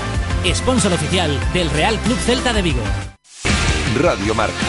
La radio que hace afición. Tienes un minuto, Guada, para que nos resumas eh, qué ha sucedido en el otro fútbol y en polideportivo este fin de semana. Volando, empezamos por la tercera división. Tres empates a dos. Barbadas rápido, Negreira Choco y Alondras Barco, 2-2 todos los resultados. Cangas Frigoríficos Morrazo, hablamos de Liga Sobal, perdió por 22 a 31 en su partido ante Balonmano Granollers. Eh, balonmano femenino ganó el Guardes eh, por 17 a 31 en su visita al Balonmano Alcobendas. Ya hemos hablado también de esa victoria del Balonmano Porriño 28 a 33 frente a, frente a Villaverde. Hablamos de baloncesto, Liga Femenina 2, eh, estreno con derrota del Celta Zorca 50-55 ante Añares Rioja. Hablamos de volei también. Perdían los chicos del Club Vigo Voleibol en su visita al MB de Lugo por 3 a 1 y perdían las chicas del Juvenil de Teis en su visita a la Universidad de Valladolid por 3 a 0. Caía también el Vigo Rugby por 17 a 18 ante Zarauz. En fútbol femenino hablamos del Olivo que perdió por 1 a 4 ante el, ante el Friol. El Atlántida de Matamá ganó por 2 goles a 1 ante el Monte y el Sardoma perdió en su visita al Sporting de Gijón por 3 a 0. Además, Luis Gómez eh, ganó, el portugués Luis Gómez ganó la nocturna de Porriño el viernes y el Rías Baixas fue segundo con Aser Estevez y tercero con Samuel Blanco. Emel Fernández se, eh, se impuso en el desafío Santa Tegra, donde fue décimo primero Álvaro Pino. Volvemos a partir de las siete y media. Un placer. Adiós.